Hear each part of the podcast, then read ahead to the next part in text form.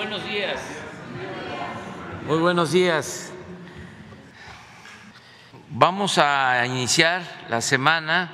Eh, no está Ricardo Sheffield, eh, que es el procurador de eh, el consumidor, pero viene en su representación el doctor David Aguilar para que nos informe. El doctor David Aguilar es coordinador de divulgación y educación de la Porfeco. Él es el que nos va a informar sobre quién es quién en los precios, cómo estuvieron los precios en esta semana. Eh, y le damos a él la, palabra. Y mucho gusto, doctor, que esté aquí con nosotros. Muy buenos días, señor presidente, con los saludos del procurador Ricardo Sheffield a todas y todos los presentes, con su permiso. El quién es quién en los precios de las gasolinas con corte al 18 de diciembre. Eh, los precios promedio diarios durante la semana pasada fueron de 21 pesos con 88 centavos para la gasolina regular, 24 pesos con 4 centavos en la premium y 23 pesos con 60 centavos en el diésel. Con corte al 22 de diciembre, el precio de la mezcla mexicana de petróleo se ubicó en 66 dólares con 62 centavos por barril y por lo tanto el incentivo fiscal para la regular será de 28.7%, no hay para la premium y del 77.5% para el diésel. Durante la semana pasada, ¿cuáles fueron las marcas con los precios más altos?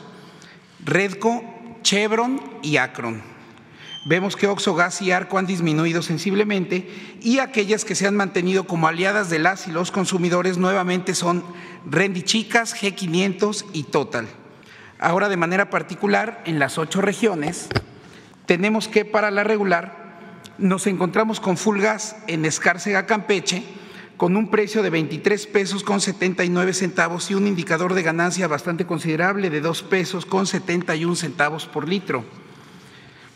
En contraste, también en el caso de la gasolina regular tenemos a la franquicia Pemex en La Paz, Baja California Sur, quien ofreció el litro a 21 pesos con 8 centavos y con un margen de ganancia de tan solo 15 centavos. En lo referente a la gasolina de alto octanaje, la premium, tenemos a Shell en Atizapán de Zaragoza, aquí en el Estado de México, quienes dieron un litro, quienes dieron el litro de este combustible a 26 pesos con 83 centavos y con un margen de ganancia que llama la atención, 3 pesos con 71 centavos. Tenemos también en cuanto a la premium a franquicia Pemex en la Unión de Isidoro Montes de Oca, en Guerrero, con un precio por litro de 22 pesos con 33 centavos y un margen de ganancia de únicamente 16 centavos. Pasamos ahora a un combustible muy importante, sobre todo en el autotransporte de carga en nuestro país, el cual es el diésel. Y en este caso nos encontramos con franquicia BP, quienes ofrecieron a 24 pesos con 49 centavos el litro de este refinado con un indicador de ganancia de 2 pesos con 97 centavos. Esto en Paraíso, Tabasco. Por el contrario, interesante la oferta de este producto por parte de franquicia Pemex en Veracruz, Veracruz. 22 pesos con 53 centavos y un margen de ganancia de tan solo 16 centavos. Pasamos ahora al tema de las verificaciones en el periodo del 16 al 22 de diciembre y en el cual es importante recordar, como lo hace todos los lunes el procurador Ricardo Sheffield, utilizar la app litro por litro para poder realizar denuncias, la misma que está disponible para su descarga en los sistemas iOS y Android. Bien, en este periodo se atendieron 530 denuncias y se realizaron 277 verificaciones o visitas de constatación. No hubo estación alguna que se negara a ser verificada en esta ocasión, si es que se encontraron irregularidades, como en tres de ellas, en las que no se daban litros de a litro. Y por el contrario, 113 gasolineras no, se no, presentaron situaciones fuera de la norma. Ahora, sin contar el margen de ganancia y solamente a partir de la, de la aplicación litro por litro, eh, las gasolineras más baratas en el caso de la gasolina regular se encuentra en Francisco y Madero, Coahuila. Es una gasolinera de la franquicia móvil que al igual que en Celaya, Guanajuato, también de móvil, ambas dieron un precio por litro de 19 pesos con 99 centavos. Entre las más caras de, la gasolina regular se encuentra la franquicia Apex en Zaguayo, Michoacán, quienes ofrecieron el litro a 23 pesos con 79 centavos, y Gulf, que con 23 pesos con 79 centavos también lo proporcionaron en Escárcega, Campeche. Para la gasolina premium, las más baratas fueron en Coatzacoalcos, Veracruz, franquicia Pemex, con 21 pesos con 49 centavos, franquicia BP en Cholula, Puebla, con 21 pesos con 98 centavos, así como las más caras, también para premium, que dieron 26 pesos con 75 centavos, franquicia Pemex en Bahía de Banderas, Nayarit. En el municipio de Cuauhtémoc, en Chihuahua, 25 pesos con 99 centavos, franquicia Winstar.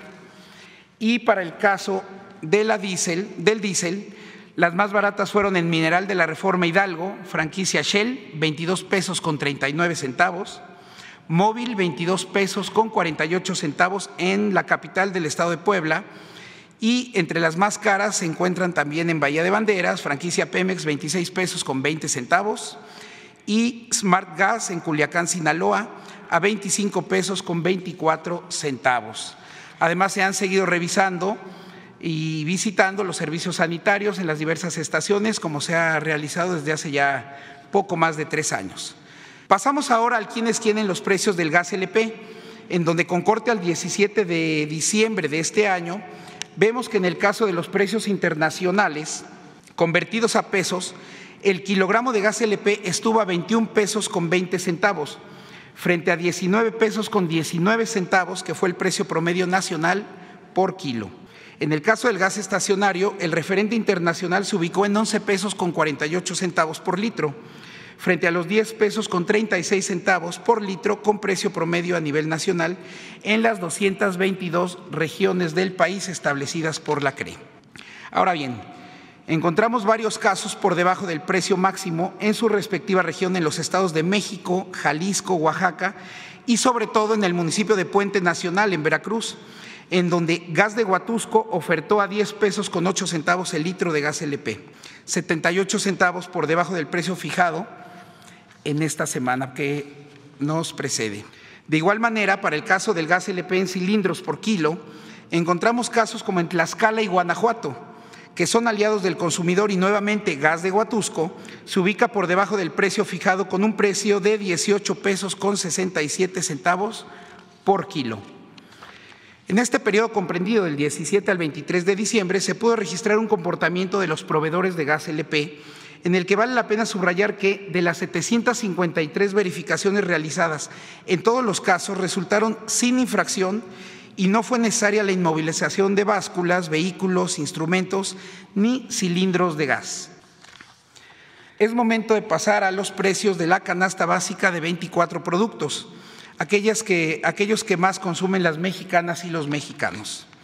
Es de suma importancia no perder de vista cómo el comportamiento en los precios máximos y mínimos de esta canasta básica siguen manteniendo una sensible y constante tendencia a la baja, sobre todo frente a aquella marcada por el Índice Nacional de Precios al Consumidor dentro del rubro de alimentos en esta última semana. Y ahora ya enfocados en los precios de esta canasta de manera particular en tiendas y supermercados, tenemos la región centro en donde HB León, en el estado de Guanajuato, se mantiene por arriba de la meta acordada con un precio por canasta de 1.047 pesos con 10 centavos. Frente a su mesa San Ángel en la alcaldía Álvaro Obregón, aquí en la Ciudad de México, con un precio de 920 pesos con 70 centavos. En la región centro tenemos una vez más a HB en San Luis Potosí, con un precio por canasta de 1.057 pesos con 61 centavos. Y en contraste vemos a Bodega Horrera Aguascalientes, que como grupo se han mantenido con precios bajos. Y así encontramos que en este establecimiento la canasta se ofertó en 953 pesos con 80 centavos. En la región norte se encuentra Calimax Río, en la ciudad de Tijuana, Baja California, con la canasta de 24 productos en 1.054 pesos con 90 centavos. Y curiosamente en esta misma ciudad, una vez más, Soriana Super, sucursal Libertad, ofreciendo un precio bastante atractivo a tan solo 929 pesos por canasta. Finalmente, en la zona sur del país, la central de abastos de Mérida insiste en mantenerse como puntera en, el que un consumidor habría de pagar 1.061 pesos con 70 centavos frente a Chedraui Carmen, en el municipio de Solidaridad, Quintana Roo, donde por 957 pesos con 10 centavos fue posible adquirir esta canasta básica. Es cuanto, señor presidente. Muchas gracias y muy buenos días. Vamos a los videos. Tren Maya, reporte de avances, 26 de diciembre de 2022. En el tramo 1, en Tenosique, Tabasco, inició el montaje de prelosas sobre las dovelas del viaducto elevado, donde posteriormente se realizará el armado de acero y colado de losa para el tendido de la vía del tren. En el paradero de Candelaria, Campeche, concluyó la cimentación y avanza la edificación de instalaciones sanitarias, pluviales e hidráulicas. Este paradero contará con planta de tratamiento de aguas residuales para riego de áreas verdes. En el tramo 2, en la localidad de Santa Rosa, municipio de Tenabo, sigue el ensamble de vía, atornillado y fijación, lo cual garantizará el desplazamiento del tren con seguridad. En el libramiento Campeche, así como en la estación Etzna, se intensificaron los trabajos con horarios nocturnos para mayor avance de la obra. En el tramo 3, a la altura de la comunidad de Tebec, Humán, en Yucatán, avanza la construcción del viaducto Mérida-Campeche con el montaje de traves. Cerca del municipio de Mashcanú continúa la soldadura de riel. Cada día se realizan más de 25 soldaduras que equivalen a un kilómetro completo. En el tramo 4, en la entrada del municipio de Sutzal, concluyó la construcción de un paso vehicular que ya fue abierto al tránsito en la zona y permitirá el paso seguro del tren Maya. Ahí mismo siguen las obras de colocación de durmientes, perforaciones para la catenaria y tendido de red eléctrica, así como trabajos para evitar encharcamientos. El tren Maya avanza.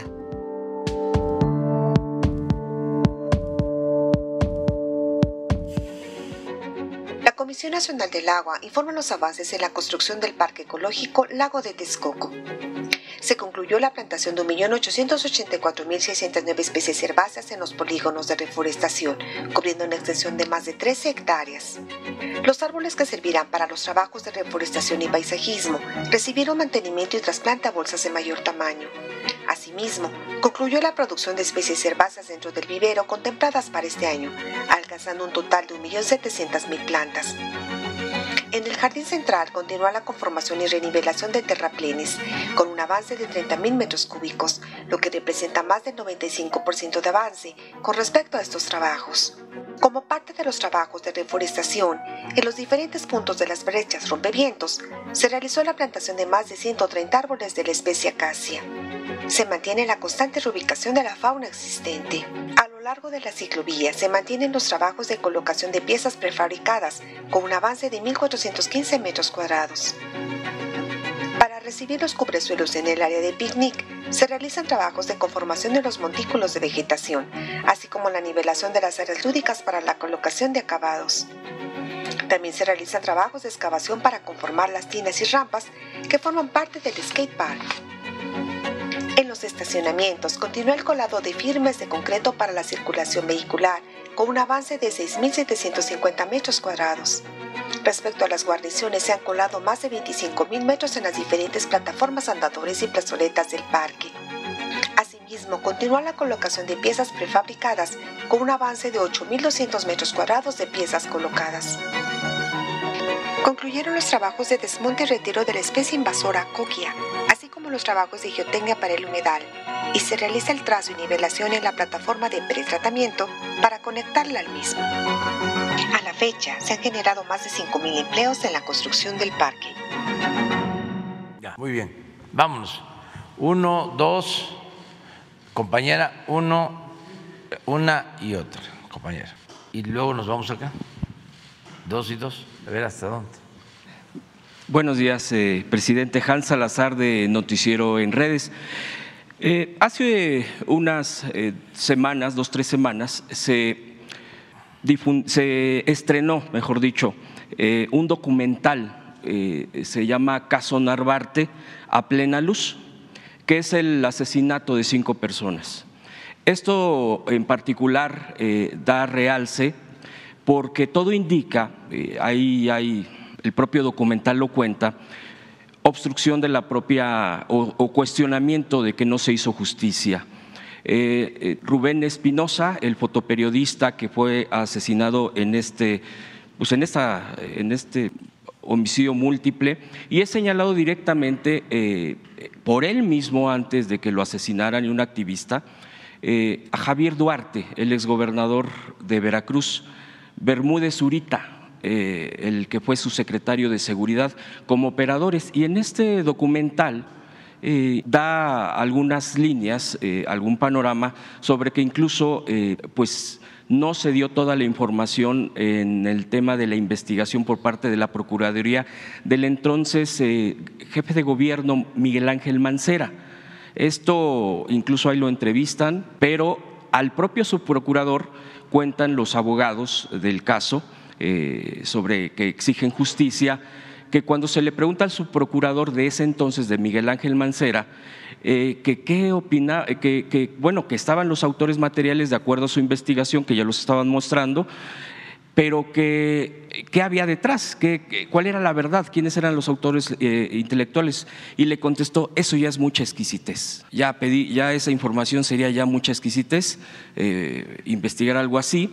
Y esto lo cuento y esto viene a modo porque, bueno, pues en ese año en que sucedió esto y previo, eh, pues se, hizo persecución de periodistas de todo tipo, obviamente que cuestionaran al, al, régimen, a los gobiernos de ese momento. Y ahora nos encontramos, presidente, con el tema de una carta. Y yo quisiera comentarle, y eso por eso lo ligo, eh, quienes firman esta carta me llama la atención eh, cuestionando el tema de las mañaneras y que hacen una narrativa que desde las propias mañaneras eh, se enrarece un clima el clima contra periodistas concretamente. Bueno, y que usted ya ha mencionado, pero me llama la atención que quienes firman y que los medios principales masivos que han difundido esta carta contra de usted, eh, dice ahí en los encabezados 177 periodistas, 180 periodistas, alrededor de ese número, pero quienes firman, por ejemplo, es Javier Lozano Alarcón. Yo personalmente no sabía que era periodista, eh, eh, Javier Lozano Alarcón. mencionan también a Luis Carlos Ugalde, que fue el consejero presidente del IFE del entonces, pues señalado de, de, haber encabezado en el IFE cuando fue el fraude del 2006. Eh, María Elena Morera, eh, no solo aliada, amiga personal en su momento de García Luna.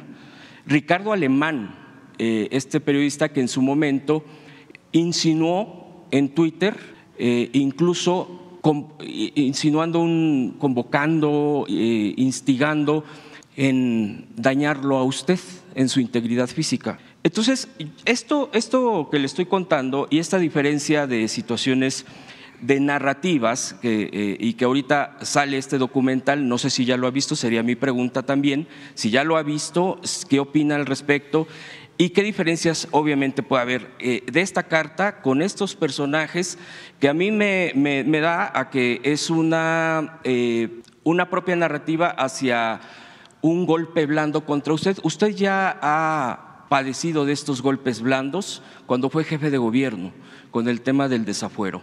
¿Qué estrategia es la mejor, presidente, para enfrentar este tipo de narrativas de la derecha, de la ultraderecha incluso, porque se viene fuerte este año eh, y porque obviamente viene la muy probable continuidad de la 4T a lo que ellos están impidiendo eh, o queriendo impedir a toda costa. ¿Qué estrategia? Porque no es fácil lo que se viene en, este, en, 2023 y obviamente después 2024. Serían esas dos mis preguntas. Bueno, en cuanto al documental no lo he visto, pero eh, si existe una denuncia, estoy seguro que la Fiscalía de la Ciudad de México le va a dar seguimiento y lo he dicho aquí en otras ocasiones, le tengo confianza a la fiscal a la procuradora Ernestina Godoy. Es una mujer íntegra, honesta, incapaz de encubrir o de ser cómplice de una injusticia. Entonces es cosa de recurrir a ella.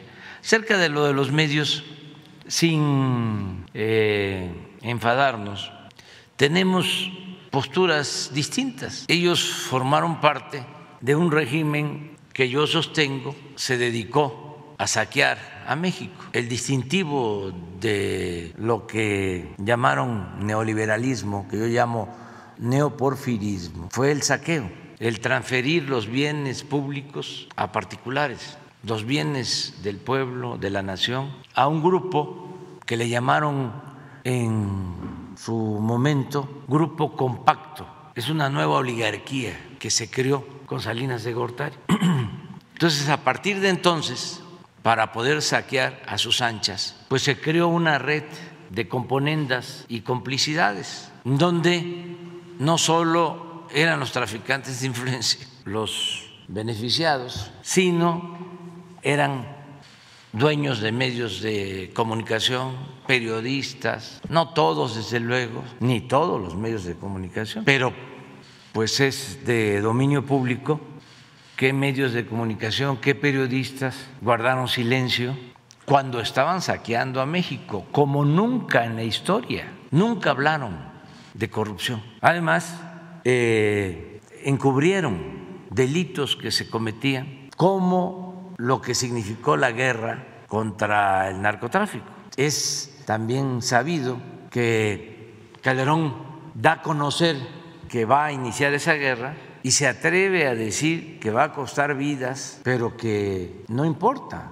Y habla incluso de vidas de civiles, de inocentes. Y como fue una guerra con altos niveles de letalidad, donde si había un enfrentamiento, lo hemos visto muchas veces, entre el ejército, las fuerzas armadas y la delincuencia, a los eh, delincuentes integrantes de bandas que quedaban heridos los remataban. Eran masacres. Y estos medios de información, los que están ahora en contra de nosotros, este, hablando de que no se permite la libertad de expresión, fueron convocados por Calderón y les pidió que guardaran silencio sobre estas atrocidades.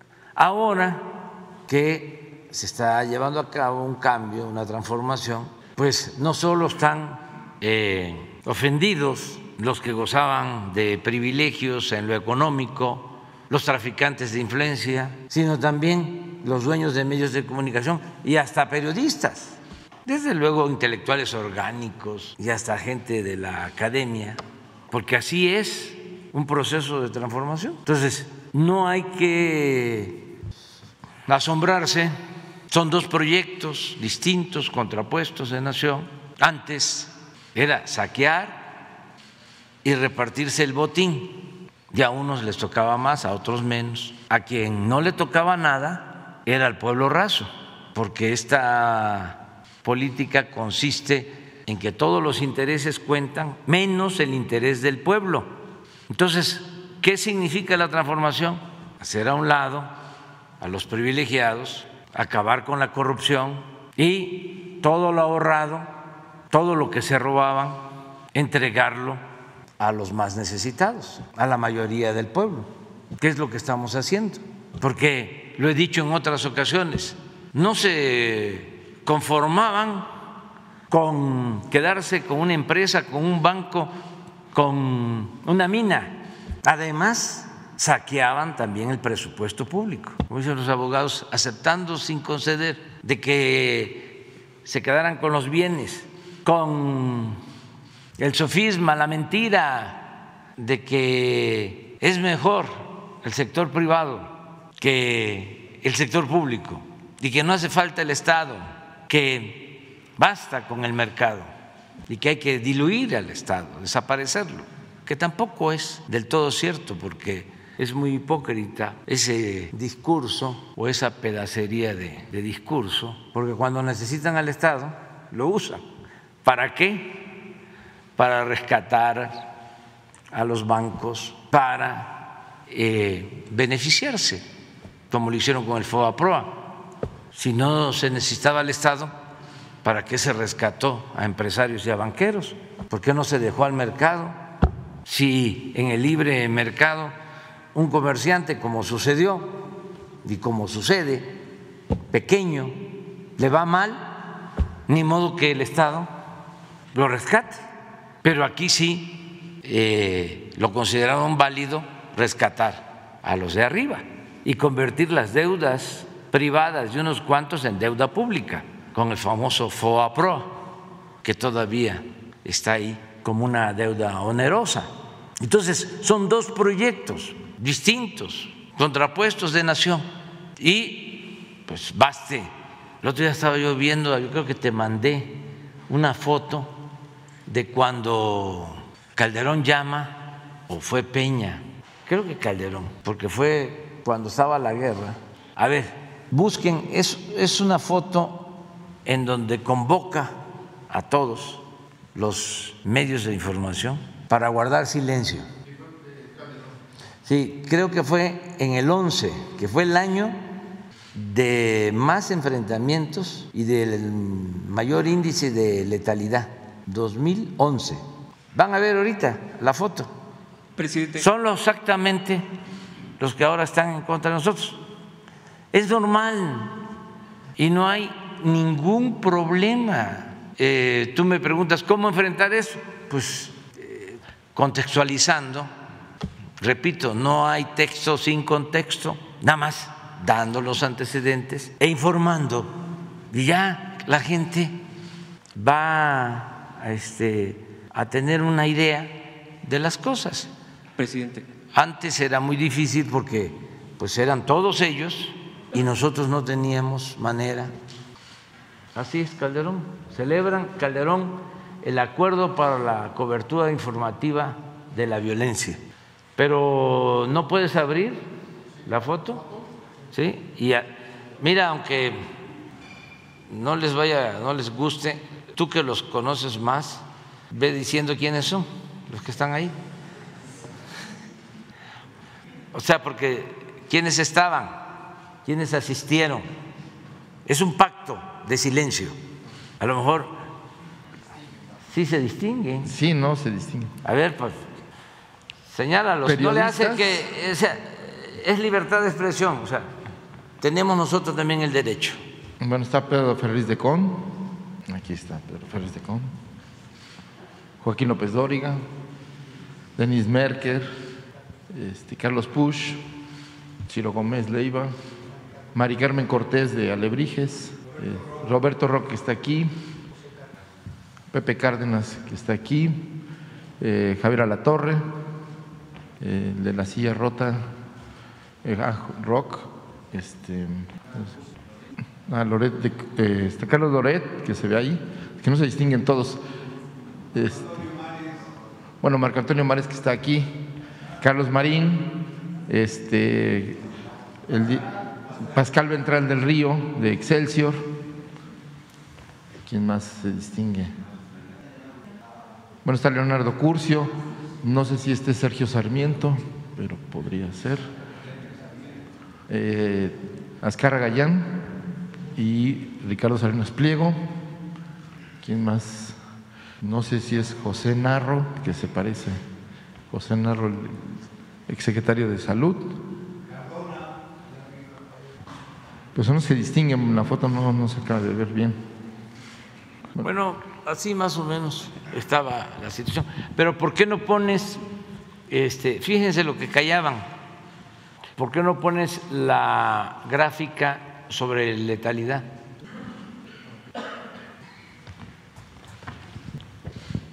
Este es el 11, es la foto. ¿Sí, verdad?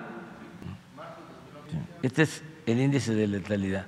Bueno, pero fallecidos 1.412 en enfrentamientos, heridos y detenidos 1.127, agresiones 1.076, índice de, letal- de letalidad 285. Es decir, más muertos que heridos y detenidos. Y no se decía nada.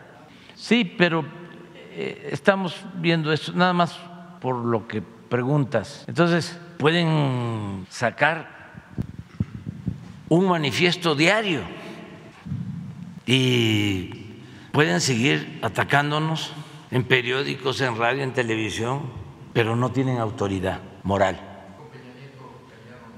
No tienen autoridad moral. Nosotros no vamos a reprimir a ningún medio de comunicación, no lo hemos hecho, ni lo haremos por convicción. Nosotros venimos de una lucha en contra del poder y triunfamos porque triunfó la justicia sobre el poder y nuestra concepción de poder es distinta completamente a esto. Para nosotros el poder solo es puro, solo tiene sentido y se convierte en virtud cuando se pone al servicio de los demás. No es sinónimo de autoritarismo, ni de corrupción, ni de prepotencia. Entonces, necesitamos eh, hacer el contraste sin eh, enfurecernos, serenos, tranquilos, pero sin informar, para que nunca más se silencie a los medios de información, ya sea por intereses políticos o intereses económicos. Que la prensa sea verdaderamente libre, distante lo más que se pueda del poder y lo más cercano que se pueda al pueblo, porque ese es también un distintivo que no tienen los medios. Eh, el pueblo no es actor principal en la historia, no es protagonista principal para los medios o para algunos medios de comunicación. Los actores principales son los que forman parte de la llamada sociedad política o círculo rojo lo que llaman círculo verde o pueblo, esos no. Por eso también no hay que este, preocuparse mucho, porque antes hablaban, y todavía tienen ese concepto, de que si el círculo rojo se convencía de algo, de inmediato el círculo verde eh, lo secundaba. Ya no porque ahora la vanguardia en el pensamiento crítico, en el pensamiento transformador, en la revolución de las conciencias, está en lo que llamaban el círculo verde, está en el pueblo, es el que va adelante. Y ellos se quedaron atrás en la retaguardia, porque no quisieron cambiar, porque no quisieron entender la nueva realidad. Yo no pierdo la esperanza de que al paso del tiempo vayan cambiando se vayan serenando y este, vayan cambiando su proceder, porque eso es lo que ayuda más al país. Ahora también una última reflexión. Todo este grupo conservador, beneficiario de la corrupción, es progresista en comparación con los grupos conservadores de otros países. Que nos sirva eso de consuelo. Es que cuando ve uno cómo está el mundo, Nunca había estado el mundo como está ahora, desde que tengo uso de razón. ¡Qué barbaridad! No voy a mencionar países ni continentes, pero hay veces que como aquí, pues es donde padecemos esto, pensamos, qué barbaridad, cuánto atraso.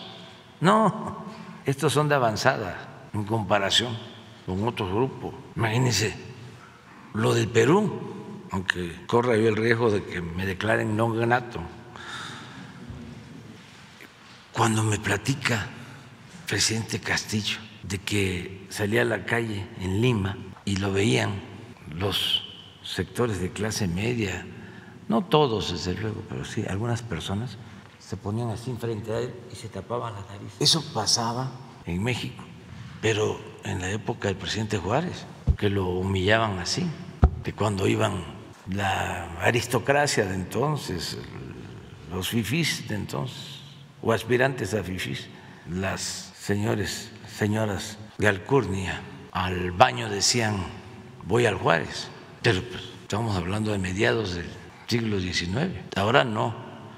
Sí hay racismo, que por cierto esa batalla la vamos ganando, porque antes hasta usaban dichos racistas y ahora se cuidan solo en lo, en lo interno, porque no se les quita tan fácil.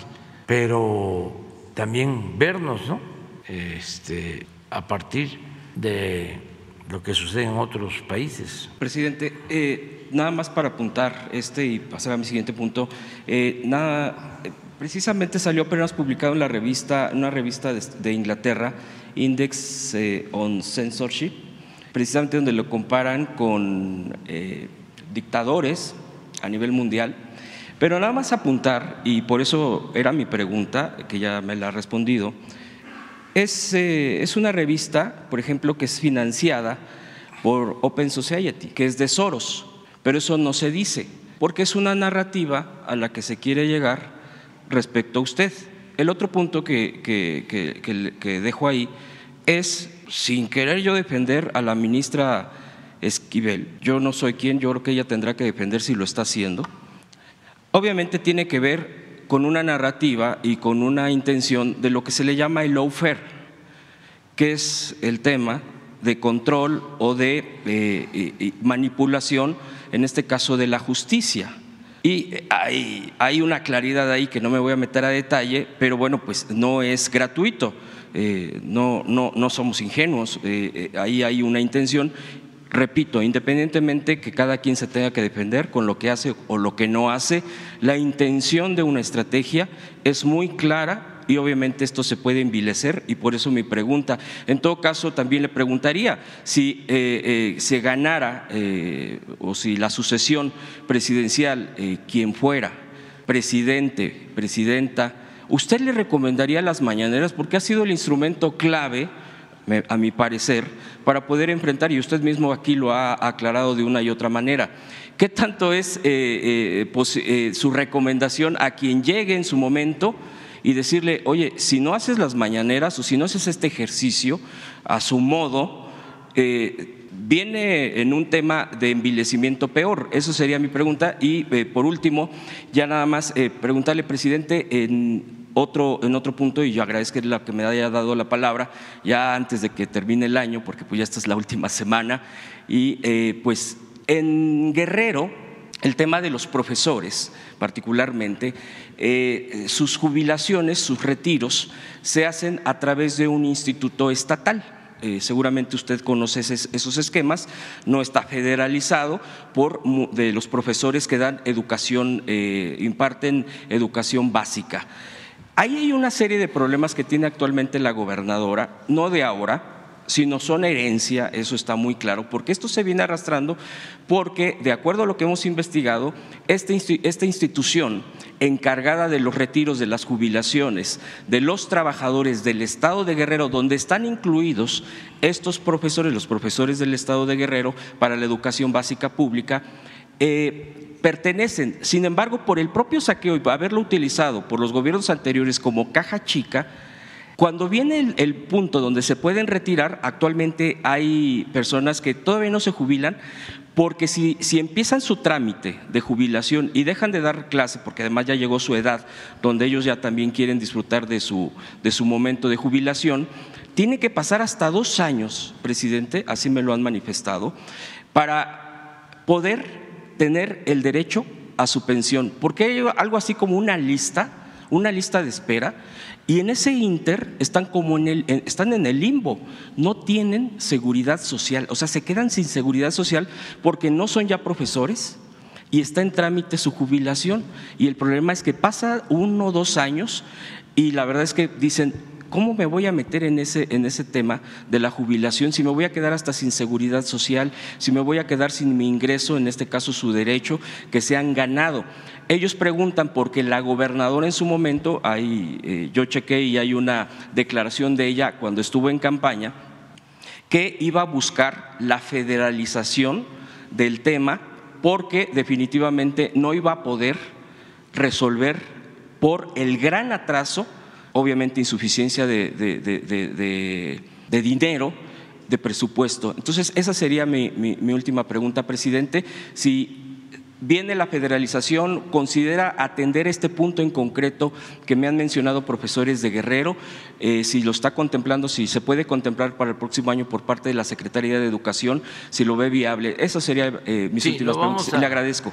Lo vamos a ver. Estamos ayudando a los gobiernos estatales eh, en todos los cierres de fin de año se ha ayudado para que eh, no falte la nómina ni el aguinaldo.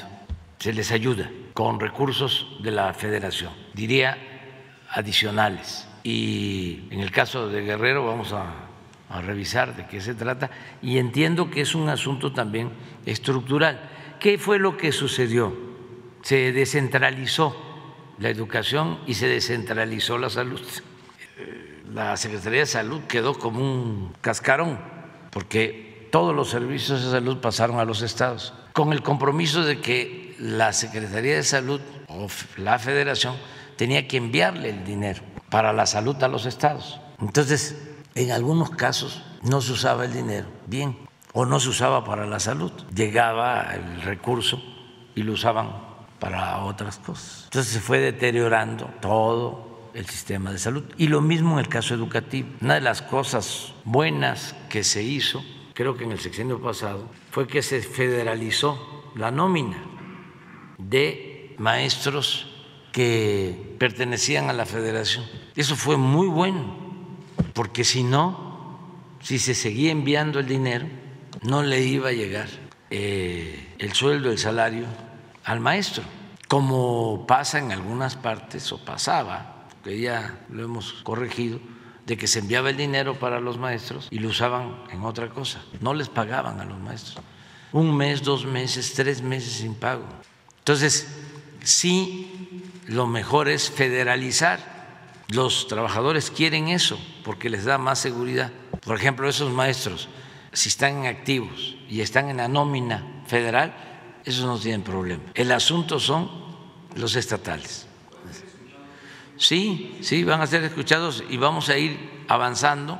Eh, llevamos, en el caso de, de salud, llevamos nueve estados y vamos hacia todos.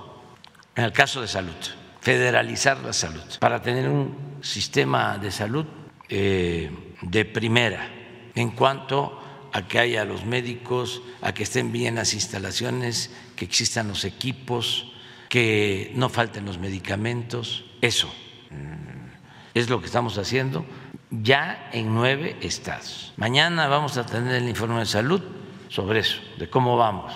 Y se va avanzando y se va avanzando y el propósito es que el año próximo tengamos uno de los mejores sistemas de salud pública del mundo, que no falten los medicamentos, que no falten médicos generales, que no falten especialistas, que haya atención en todos los turnos, los fines de semana y que sea gratuita la atención médica y los medicamentos. O sea, que se garantice el derecho a la salud.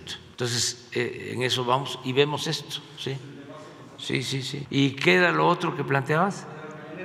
Ah, eso lo va a resolver eh, quien quede. Eh, yo sí pienso que es importante que eh, el gobierno informe, porque si no, se queda rodeado, secuestrado.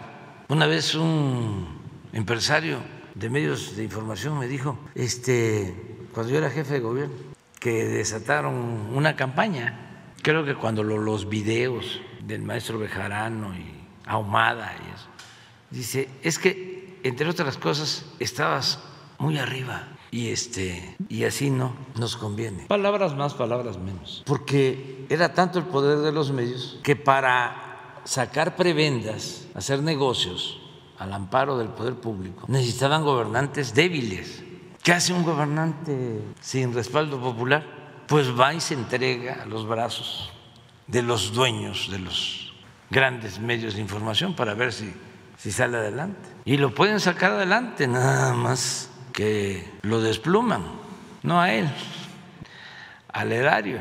Entonces, entre otras eh, cosas, tiene que haber un medio de información, que si es en la mañana, pues bien, si es en la tarde o es cada dos días, pero sí hay que estar informando, buscar formas de estar eh, informando y haciendo valer el derecho de réplica y no quedarse callados. O garantizar la libertad plena. O sea, que los adversarios puedan decir todo, todo, todo, todo, todo, hasta insultar, pero que se tenga también el derecho a la réplica y a estar informando. Además, la labor de un gobernante es informar, es orientar, es concientizar, es una obligación informarle al pueblo. Y esto que dices de la ministra, eh, porque es un tema que está en las redes sociales y debe estar también en los medios convencionales, en todos. ¿Saben qué quieren? Bueno, primero porque mucha gente no sabe, no sabe. Hay que contextualizar, hay que dar los antecedentes. Y no sabe porque tampoco le importa mucho y anda en otras cosas, este, o no tiene el acceso a la información. Pero hace como 40 años se tituló una abogada que se llama Yasmín Esquivel. Terminó en la Escuela de Derecho de la UNAM y para recibirse, después de que se cursan todas las materias, hay que presentar una tesis, es decir, un trabajo escrito sobre un tema. Y en ese entonces esta abogada presentó una tesis y ahora como esta abogada llegó a ser ministra en la Suprema Corte y el día 2 de enero, a más tardar a las 12 del día, se va a elegir al nuevo presidente de la Suprema Corte y esta ministra es candidata, le sacaron que cuando hizo su trabajo de tesis, copió, le llaman a eso plagio es una especie de robo que tiene que ver con lo intelectual, con lo académico. Pero fue hace 40 años que un grupo conservador eh, descubrió que eh, ella había copiado, según la versión de estas personas, la tesis de otro alumno que se había recibido un año antes que ella y que la tesis es igual, calcada. Esto se dio a conocer a través de un medio que se caracteriza por defender a la mafia del poder, Loret de Mola, que es un periodista famoso pero muy corrupto, que tiene como seis departamentos, tiene un departamento en la Ciudad de México que es de los más lujosos de la ciudad y tiene una residencia también lujosísima en Valle de Bravo y tiene departamentos en el extranjero y es como el favorito de los conservadores, un poco como el Reforma y como, bueno, casi todos, casi, porque hay muchos periodistas honestos. Entonces, este da la noticia, la gran noticia, de que la ministra plagió la tesis. Ya la ministra está pidiendo que la UNAM investigue, porque ella dice que no es cierto, que ella hizo primero el trabajo y que fue a ella a la que plagiaron. Y está pidiendo que la UNAM haga una investigación y se llegue al fondo. Y eso yo lo veo bien, que los especialistas, autoridades de la UNAM investiguen y den a conocer un dictamen sobre este asunto. Pero mientras se da a conocer ese dictamen, ya está la polémica y pensaron los que están en contra de la ministra de que ya con eso la eliminaban como candidata. Se tiene que saber también que son los 11 ministros, nada más, los que van a decidir, ministras y ministros, los 11 son los que votan y van a decidir.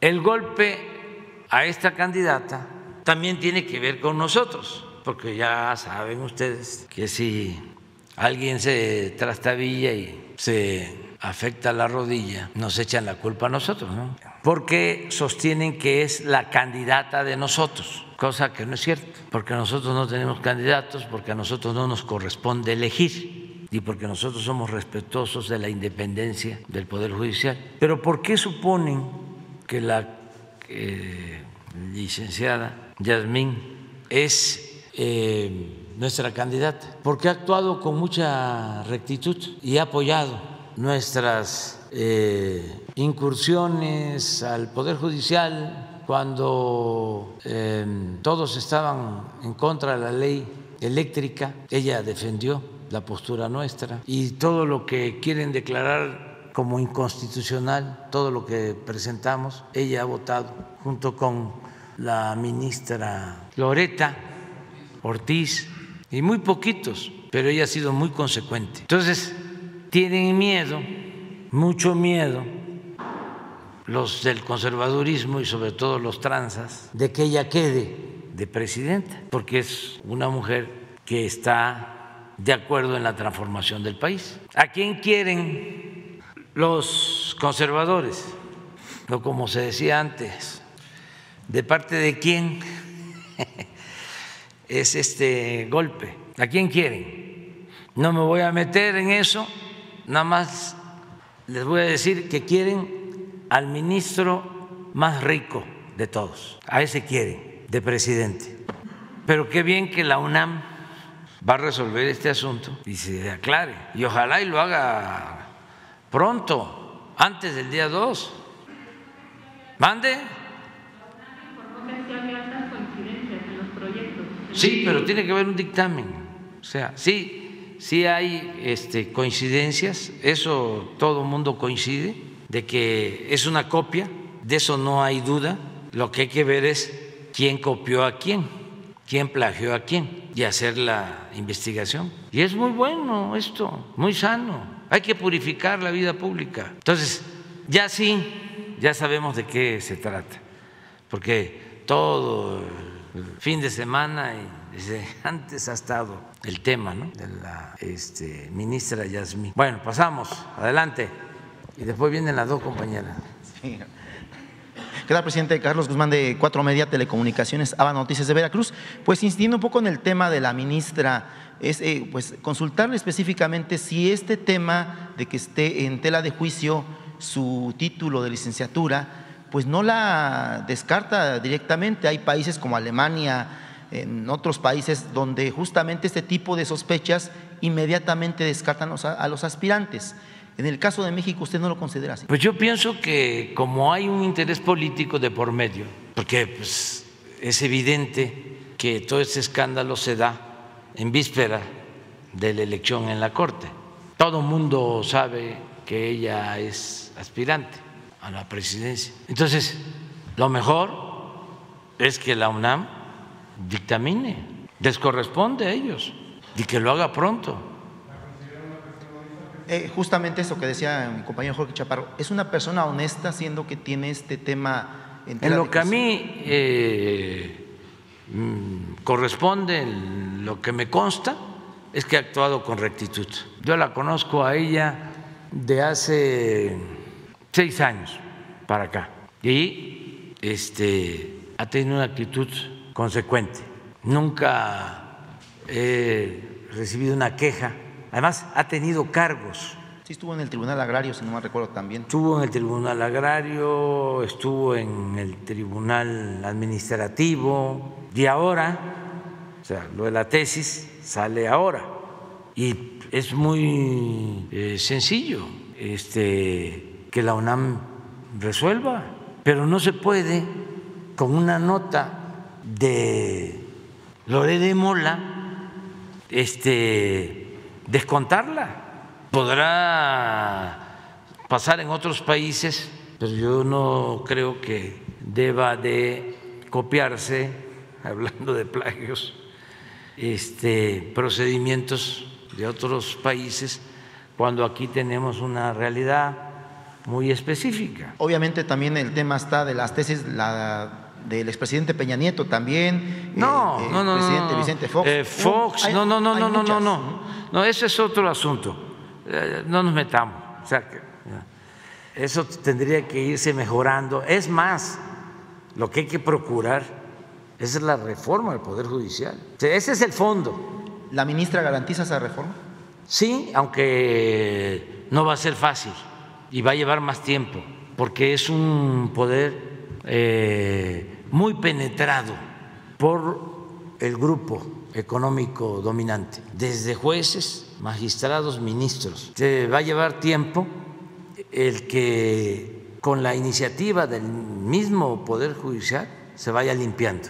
Sí, hay una iniciativa que presentó el actual ministro en el Senado de la República. Sí, se avanzó, se avanzó sin duda con el actual ministro, eh, pero no, no, eh, sigue pendiente. Yo aquí lo he dicho, en la actitud de jueces, en la actitud de magistrados, en la actitud de ministros que representan a los grupos de intereses creados. representan a el dinero, pues, poderoso, caballero, don dinero.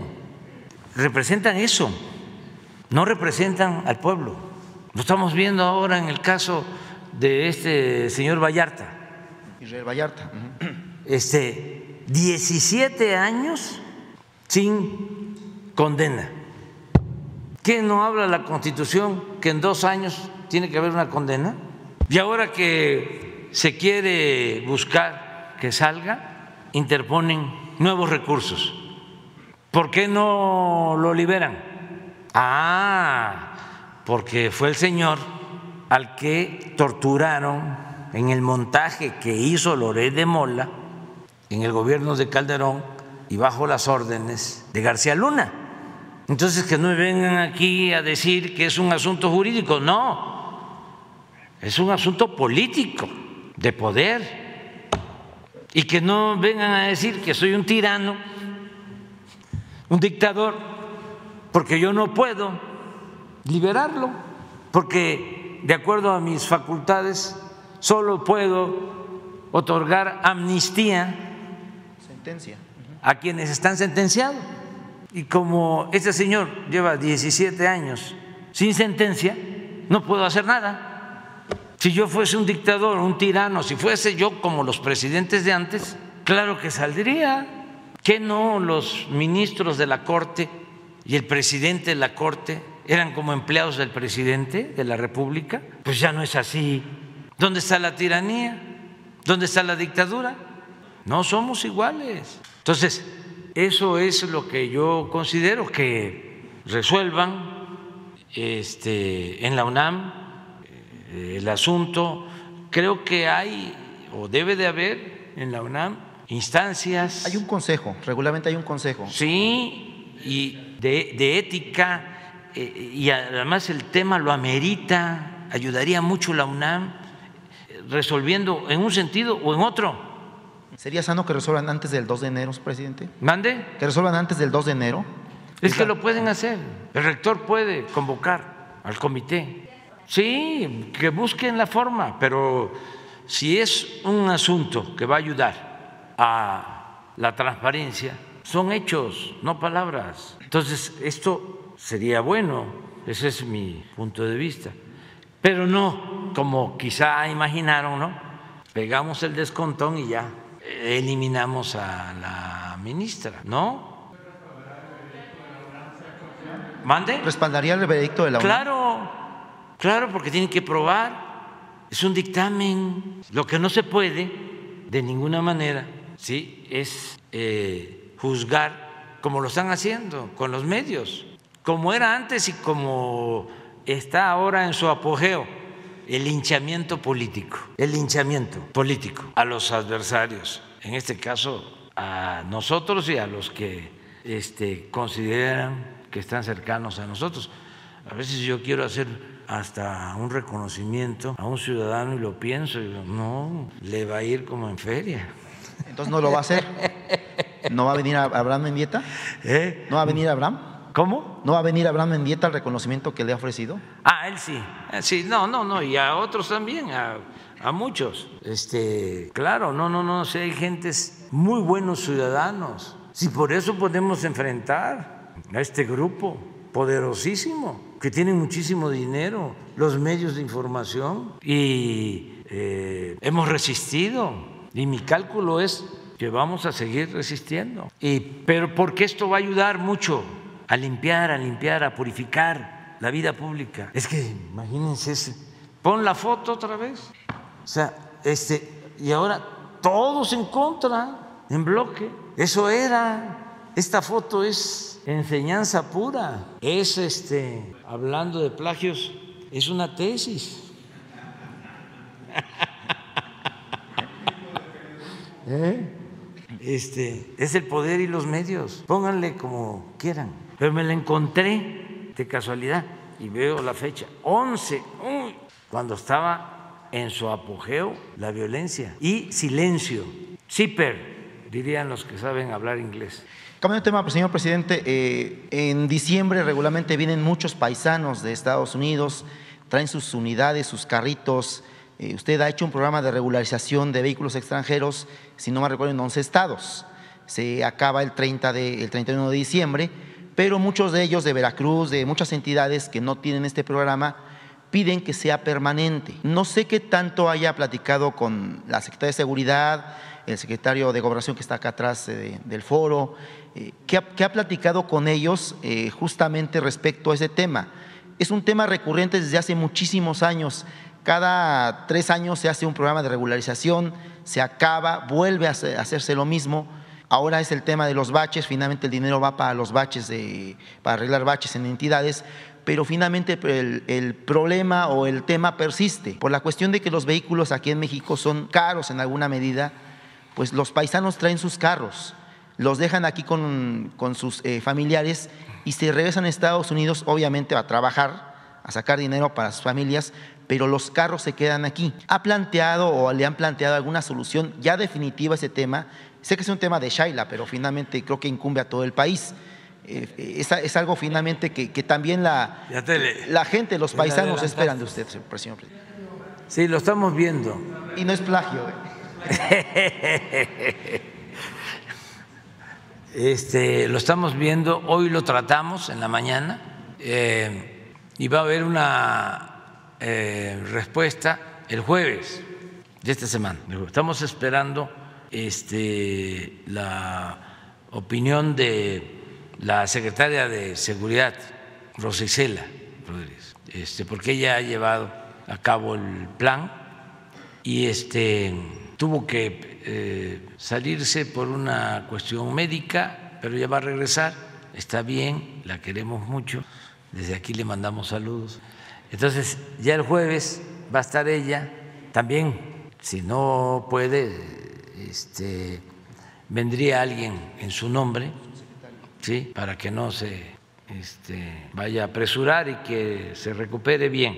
Entonces, este, el jueves se va a dar una respuesta sobre eso. Y ya finalmente, dos temas que, bueno, eh, personas que han quedado, que, bueno, usted ha mencionado que a ver si pueden venir, sería la titular de protección civil por el tema de este del SASME, que le he comentado, la alerta sísmica, tiene ahí un problema en cuanto a la expansión, eh, digo, Tlaxcala, y el caso de Chiapas ya son eh, empresas privadas las que manejan ese tema, están totalmente desconectadas, son grupos eh, de, alertas que finalmente se manejan y considera la gente del sismológico del SASMEX, expertos desde hace más de 30 años, que debe haber una alerta sísmica nacional para que sismos como el que pasó en Morelos, que fue un sismo intraplaca, pues finalmente se puedan registrar y alertar a tiempo en todo el país, en dado caso de que así se requiera. Y el otro tema, cuando vendría la jefa de gobierno, usted ha comentado que para romper lo que usted denomina cerco informativo, iba a estar una vez al mes aquí en, esta conferencia matutina.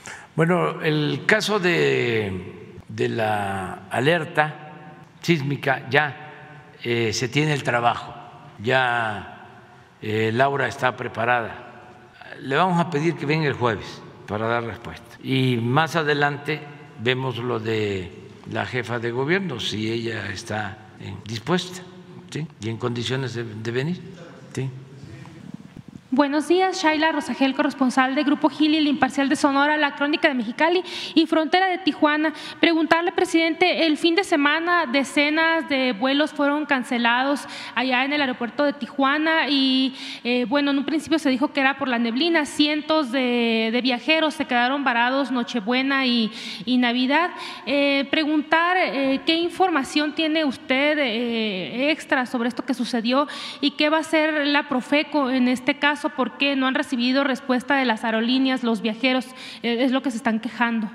Bueno, eh, básicamente eh, esta situación de congelamiento y de tormenta que se dio en los últimos días y está todavía este, padeciendo, afectó en Estados Unidos sí se cancelaron como dos mil vuelos, están cancelados en Estados Unidos. En el caso de México no nos afectó mucho, es Chihuahua, del norte, Sonora, Baja California, Tijuana. Baja California, sí, Nuevo León, Eh, el ejército implementó el plan DN3, se está actuando, eh, entregando cobijas, entregando para los que tienen que trabajar temprano o, están en las calles, se les está entregando café caliente, pan, se está atendiendo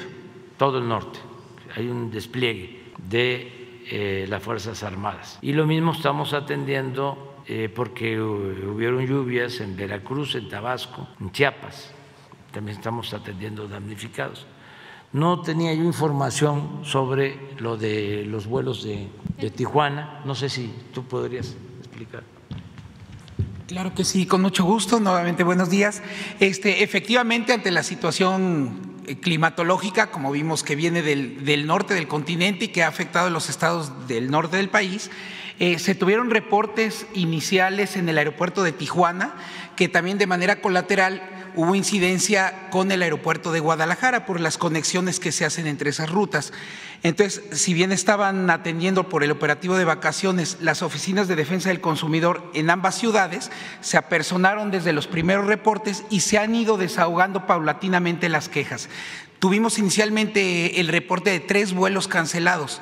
Los demás fueron demoras que poco a poco y con corte a al día de hoy, a las 4 o 4.30 de la mañana, estaban siendo atendidos los consumidores, reordenando los, las asignaciones en nuevos vuelos y poco a poco ha ido desahogándose la situación. En total, ¿cuántos vuelos? Eh, ¿Nada más tres fueron Por lo pronto, con reporte que teníamos hasta antier, eran esos vuelos y los demás fueron demoras que se han ido ¿Cuántas quejas eh, tuvo Profeco de ahí de Tijuana, del aeropuerto de Tijuana? Porque hubo mucha gente que se quedó varada ahí. Sí, hubo muchas quejas en redes sociales, tuvimos los reportes. Con corte al sábado a las 4, 4.30 de la tarde, teníamos únicamente 26 quejas. Pero con el paso de, los días y sobre todo esta situación de las fechas decembrinas de Navidad, este, seguramente se han ido acumulando. Vamos a hacer un corte durante esta semana conforme se vayan desahogando eh, las demoras. Gracias. Eh, en otro tema, eh, presidente, pues en este tema del, decreto eh, para la regularización de autos chocolate, preguntar qué tan probable es que se extienda, porque por ejemplo en Baja California ya se está informando que pues la información es que es hasta el 31 nada más. Em, la población pues que quiere saber si se va a extender o qué va a suceder con el programa de regularización. Desde el jueves. Hasta el jueves. Sí, el jueves este, se decide Estamos tomando en cuenta todos los factores eh, y nada más estamos esperando que se reincorpore Rosa Isela y pensamos que el jueves es buen día para darlo a conocer en la mañana, explicar bien el avance, eh, cuántos vehículos se han regularizado. Ya va, eso sí, se los puedo decir, van más de un millón de vehículos regularizados. Este, pero eh, sobre lo recaudado, eh, la continuidad del programa, todo eso el jueves se va a decidir. Todavía no, hasta ahorita todavía no se decide si continuará o se. todavía no.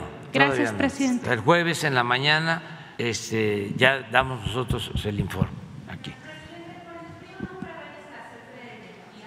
No, no, nosotros estamos preparados este, para cualquier eh, emergencia desde hace 15 días. Es que la ventaja que tenemos, bueno, no es para presumir, pero tenemos eh, ventajas con relación a otros países. Primero, eh, tenemos muy buenos trabajadores. En la empresa pública Comisión Federal de Electricidad. Eso es importantísimo. Muy buenos trabajadores, muy buenos técnicos. Baste decir que en ningún lado, en muy pocos países, después de un huracán, en dos, tres días se restablece el servicio de energía eléctrica, como se hace en México. La vez pasada que hubo heladas como esta, creo que con más intensidad, sobre todo en Texas, en Houston, que ahora está mejor, este, ellos duraron como un mes o más sin energía eléctrica.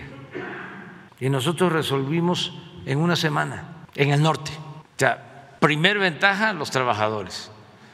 Segunda ventaja, que tenemos integrado el servicio de energía eléctrica, sobre todo lo que tiene que ver con las líneas de transmisión que son nacionales. Entonces, si tenemos un problema en Chihuahua, tenemos un problema en Nuevo León, porque eh, hay escasez de gas, podemos transportar energía por la línea nacional desde el centro, desde el sureste. Esto no pasa, por ejemplo, en Estados Unidos, como está privatizado, no pueden transmitir energía, transportar energía de un estado a otro. Eso es lo segundo. Y lo tercero es que tenemos bastantes fuentes de generación. No solo tenemos gas, tenemos energía eólica, hidráulica, tenemos energía que se produce con carbón, con combustóleo, en fin, muchas opciones. Nosotros no tenemos problema este, de falta de energía.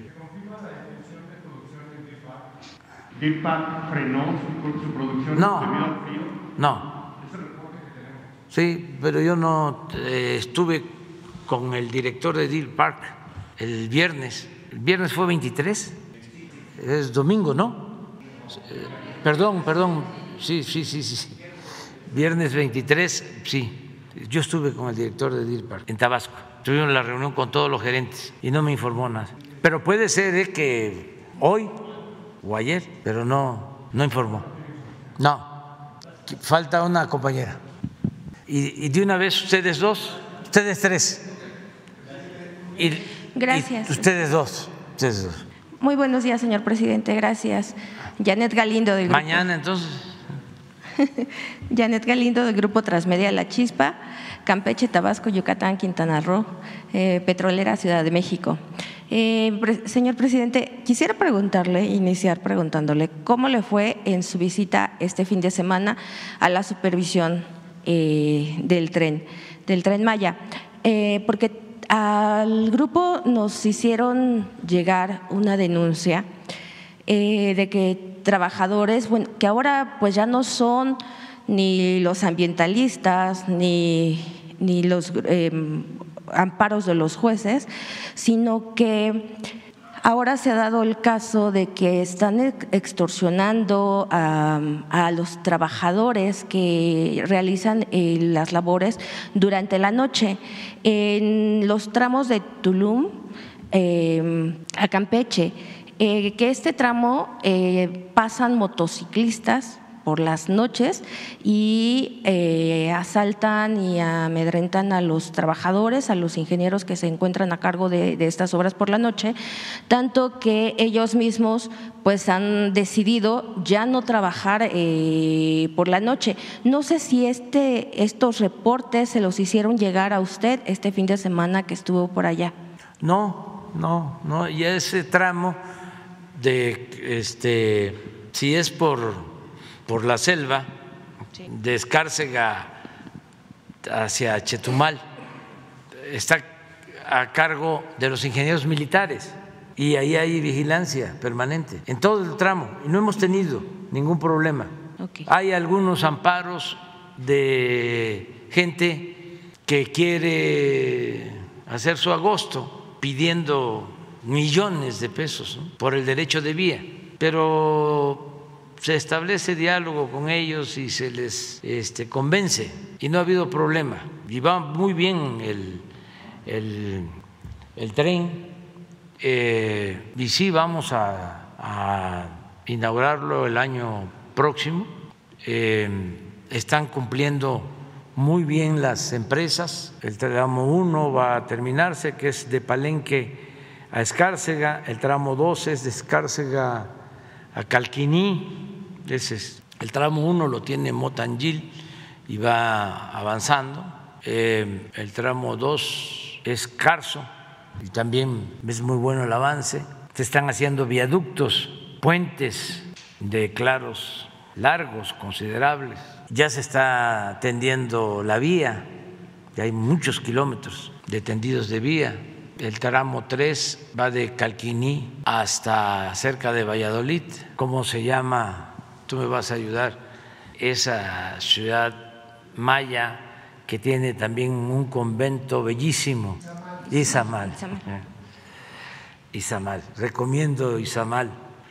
¿sí? Tiene este, su centro arqueológico, su sitio arqueológico prehispánico y el convento colonial bellísimo. Bueno, pues de Calquinía a Izamal, ese tramo lo trae la empresa Indy y también están avanzando.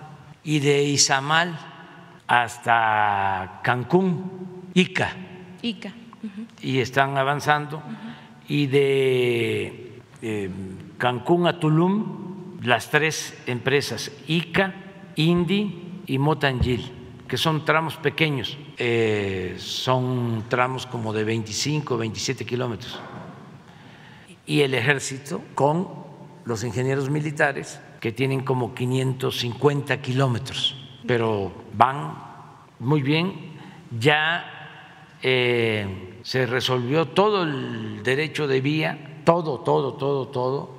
Hay esos amparos, pero este, son muy pocos y ya se están arreglando. Y eh, estamos eh, haciendo desvíos porque hay muchos sitios arqueológicos, sobre todo en el tramo de Espujil a Escárcega. Fíjense que la idea, ¿por qué no pones el mapa? La idea es de que la eh, población maya está más hacia el Golfo, hacia este, lo que es Campeche, Mérida, ¿no? las ciudades más cercanas a la, a la costa. Y sí, está todo poblado. Es que era una nación, desde luego, que comprendía Guatemala y Honduras, una cosa excepcional, o sea, un, un esplendor civilizatorio, cultural.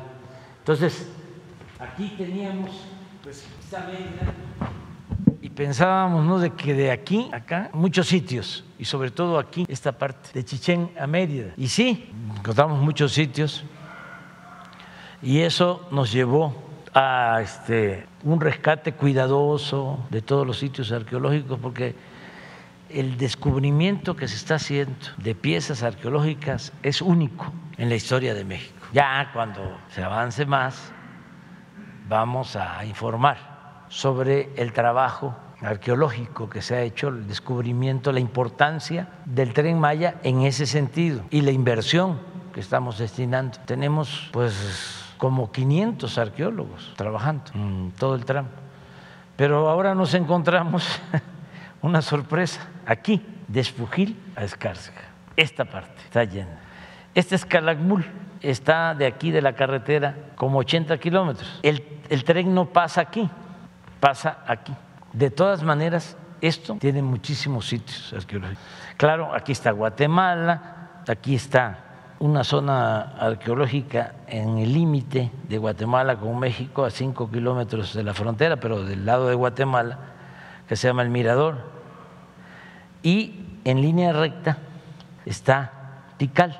Entonces es toda la nación maya. Y si ya nos metemos hacia Honduras, Salvador, yo le propuse al presidente de Guatemala que esta es la línea, que el trazo para buscar que las zonas arqueológicas y la comunicación de Guatemala también se beneficiara, que el trazo del tren lo hiciéramos aquí, y de aquí del Triunfo, que es Tabasco. Esta es la, la línea que divide los países y entrar, llegar por atrás a Calakmul y luego hacer esto y que el trazo lo hiciéramos aquí para ayudar a los dos países. Pero resultó que desde la época de Porfirio Díaz, aunque ya está resuelto el problema de límites, sigue habiendo una denuncia sobre límites entre los dos países. Y entonces él me dijo, pues se va a eh, fortalecer la disputa, se va a utilizar con propósitos de división, mejor dejamos las cosas como están. Pero aquí iba a ir, o sea, iba a llegar a Escárcega para irse hacia, pero este tramo iba a ser por atrás pero no tenemos problema, ¿eh? o sea, y la gente se está portando muy bien. Okay. Le agradecemos mucho a giratarios, comuneros, pequeños propietarios, todos, todos, todos están ayudando. La gente está contentísima. Este, yo creo que para este, la semana que viene les vamos a traer un video de todas las obras que se han hecho en beneficio de los pueblos por donde pasa el tren Maya. Se han construido miles de viviendas y se ha ayudado mucho a la gente. Por eso pues están muy contentos y eh, no hay eh, problema este, de inseguridad. A, no, la seguridad. no, no. Yo fui ahora a, a este, recordarle a los de las empresas constructoras que se han portado muy bien. Esta es una obra que la estamos haciendo entre todos, la gente que coopera, que permite que el tren pase por su parcela, eh, desde luego los trabajadores, los arqueólogos, los ingenieros, los transportistas, maquinistas, entre todos, y las empresas se han portado muy bien cumpliendo, porque yo voy y hacemos reuniones por tramo y evaluamos avance. Y antes iba yo cada mes y ahora ya, eh, bueno, y luego cada tres semanas y ahora voy a ir cada 15 días. Eh, entonces, este, las empresas están cumpliendo y vamos a, vamos a terminar. Y se han portado muy bien todos, todos, todos. Ok, muchísimas gracias. Y entonces, bueno, los planes siguen como estaban programados para el siguiente año, eh, 2023, eh, será la, la inauguración de, de, esta obra. Sí. Ok. Vamos a inaugurar en diciembre okay. eh, la, la obra, aunque el periodo de prueba va a comenzar en julio, en un tramo. Estamos viendo. Si empezamos en el tramo eh, electrificado, desde Esna, bueno, desde Campeche, que no está electrificado, no va a estar electrificado, pero sí, de Mérida, Cancún, Tulum, Chetumal, a ver si podemos. Si no, eh, en julio, para las pruebas, sin duda Mérida, Cancún, y puede ser Tulum y Chetumal, y, pero ya vamos a estar muy avanzados. Ya. Y ya para diciembre todo. Y para diciembre todo, todo, todo, en los primeros vagones de los trenes nos los empiezan a entregar en julio, poco a poco, son los que están haciendo en Ciudad Sagún, y ya vamos a tener como cuatro o seis trenes en, de pasajeros en, en diciembre, okay, o sea que bueno. ya se va a poder recorrer toda la zona. Y se están haciendo pues muchas obras, muchas, muchas, muchas, paraderos, hoteles, mmm, parques naturales. Del Parque de Jaguar, estamos por hacer otro parque que queremos llamar el Parque del Mangle, nos están ofreciendo un hotelero, mejor dicho, un hotelero que falleció con una gente muy buena que yo conocí, este, era una gente progresista, Julio Verdaguer, del CIT, los hoteles del CIT. Entonces, cuando empezó el desarrollo en la Riviera Maya, adquirió unos terrenos para un hotel y departamentos, pero le dejó dicho a los hijos que este, se reservaran 500 hectáreas de manglares para un parque natural. Y ahora los hijos me buscaron para decirme de que quieren donar eh, ese terreno que está en un fideicomiso para un parque natural. Luego en este, Calakmul, la reserva se va a ampliar. Tiene ahora alrededor de 900 mil hectáreas y se van a añadir reservas estatales de Campeche y va a ser una reserva como de un millón quinientas mil hectáreas, reserva natural protegida. Entonces, el tren es algo muy este, importante en todo sentido y estamos trabajando en todos los frentes. Acaba de inaugurarse eh, una parte en Mérida, la estación del ferrocarril del sureste, tenía un terreno, la plancha famosa, y estaba pues abandonado y ahí vivían, o viven, como 10 familias, llevaba mucho tiempo, años ahí. Entonces ya decidimos, junto con el gobierno del estado, rehabilitar la plancha.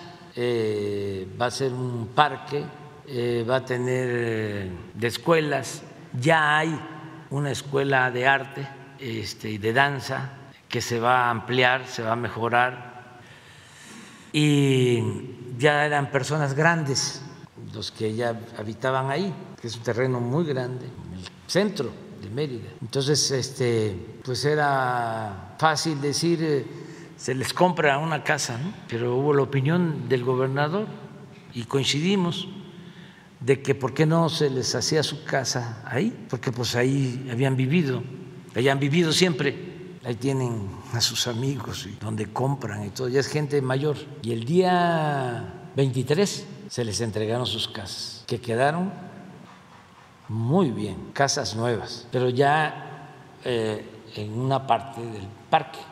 Este, y ahí va a haber una terminal también para eh, un transporte eléctrico que va a comunicar las dos estaciones de Mérida del tren Maya, una en el norte y otra en el sur. Van a haber dos estaciones. En fin, son muchas cosas, pero casi no hemos podido informar completo porque pues... ¿Alrededor de cuántas obras finalmente se, se van a hacer eh, en torno a eh, la trayectoria del tren Maya entonces, señor presidente? Muchas obras, o sea, agua, drenaje, pavimento, viviendas, desde luego producción, eh, siembra de árboles, parques naturales. Bueno, con decirles que estamos a punto de comprar, parece una cosa increíble, eh, los terrenos de Uxmal, porque es una zona arqueológica importantísima, pero la escritura es privada, o sea, Uxmal, la zona arqueológica. Entonces, el dueño me planteó, digo, le planteó al director de antropología que quería ya este, vender, que si queríamos que se le comprara. Se podía hacer un juicio, pero suele pasar que esos juicios tardan mucho y no sé por qué razón, pero los pierde el Estado. En Chichen Itza lo perdió el Estado y tuvo que pagar muchísimo. Chichen Itza también era particular y se fueron a juicio, pierde el Estado y tienen que pagar una cantidad. Entonces, me pidió Diego Prieto que antes de que termináramos dejáramos resuelto eso. Y se mandó a hacer un avalúo, ya lo tenemos, y él ya aceptó el resultado del avalúo y es probable que se adquiera y ya pase antropología, historia. Y junto ahí también se recuperaron esto de una operación irregular, 700 hectáreas, no, 2.400 hectáreas, que se va a convertir en un parque también natural, que se va a llamar Nuevo Uxmal. Y desde este nuevo parque de 2.400 hectáreas se va a poder ir por una vereda a la zona arqueológica de Uxmal. O sea, todo, pero todo eso tiene que ver, ah, y del parque este de Nuevo Uxmal y la zona arqueológica a la estación de Calquini es de Uxmal, son 20 kilómetros. Y aquí va a estar el nuevo parque, el nuevo Uxmal también. Entonces, todo esto este, pues va a poderse disfrutar. Es como lo de las Islas Marías. Eh, ya tenemos los primeros reportes porque ya se abrió, y aprovecho para decirlo, porque muchos no saben, que pueden ir ya a las Islas Marías este, para excursión, tres días, no se puede más porque queremos que todos tengan oportunidad, pero están bien las casas, eh, no es costoso, se va a San Blas y ahí se aborda del ferry para llegar a la isla madre y se tienen muchos lugares para este, explorar. No creo que ya haya en estos días, pero el que quiera intentarlo, digo que, que ya sepan, son tres días y tenemos este, ya comentarios de los que han ido, de los primeros, y quedan muy satisfechos. Pues es que es cultura, es naturaleza, es historia, Es todo lo que se está haciendo. Bueno, y en otro tema, señor presidente, eh, bueno, ya estamos a unos días de que acabe este 2022. Eh, en este año, ¿quedó algo pendiente, algún eh, trabajo, algo que no se haya podido lograr, algún proyecto que no se haya podido lograr? Y pues nos pudiera compartir una pequeña reflexión y qué es lo que se espera para el 2023. bueno, Gracias. avanzamos bien tenemos que agradecerle a la gente, agradecerle a la vida, a la naturaleza, al Creador, a todos, porque hemos avanzado. Vamos avanzando, vamos sacando al país del atraso. Eh, tenemos finanzas públicas sanas, han aumentado los salarios, ha aumentado el empleo, tenemos más producción de alimentos, tenemos más producción de energéticos, hay menos violencia, hay estabilidad política y creo que más alegría y esperanza. Y lo mismo espero para el año próximo. Ya tenemos autorizado el presupuesto. Estamos cerrando este año bien, sin déficit. Este, nos alcanzó el presupuesto bien, no tenemos problemas de deudas con proveedores, Hablábamos, por ejemplo, de las empresas del tren Maya, hasta por adelantado. Las participaciones federales a los estados, a los municipios, todas completas y en tiempo. Y ya tenemos autorizado el presupuesto, cosa que agradezco mucho a los legisladores, diputados, y en el caso de la ley de ingresos, que también es algo muy importante, que es la que permite después la autorización del presupuesto, pues en esa ley participan los senadores, también la mayoría, no todos, aprobaron la ley de ingresos, aprobaron el presupuesto y tenemos para todos los programas eh, presupuesto suficiente. Tenemos eh, para, por ejemplo, que ya eh, desde el año próximo, ya estamos incluso enviando fertilizante desde este mes, antes de que termine el año, a Sinaloa y ya el año próximo todo el fertilizante para los pequeños productores se va a entregar de manera gratuita porque vamos a elevar la producción de alimentos. Pero ya tenemos el presupuesto para eso. Estamos produciendo en las plantas de fertilizantes de Pemex y además tenemos para comprar fertilizante y entregar a todos los productores, dos millones de productores fertilizantes gratuitos. Ya tenemos el presupuesto para todos los que trabajan en Sembrando Vida, que son como 450 mil campesinos, productores.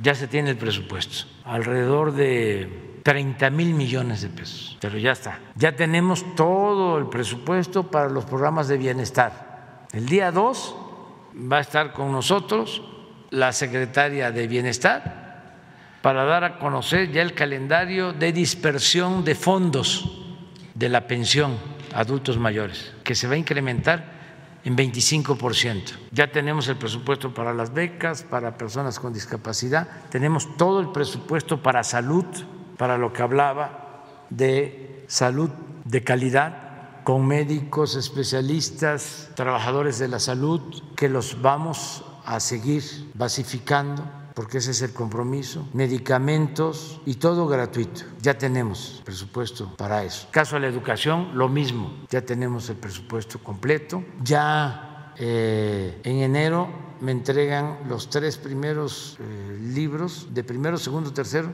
de primaria con los nuevos contenidos educativos para empezarlos a mandar ya a imprimir. Entonces vamos a tener el año próximo nuevos contenidos educativos de primero a tercero de secundaria, los nuevos libros, millones de libros y tenemos ya el presupuesto autorizado. Entonces, vamos bien, vamos a estar pendientes de la inflación, vamos a seguir tomando medidas para que la canasta básica no se incremente. Hasta ahora eh, se ha reducido el precio de 24, 24 productos de la canasta básica, porque nos han ayudado industriales, nos han ayudado empresarios, comerciantes, las tiendas, porque si eh, observaron, el precio de los 24 productos es 1.039 pesos. Y este,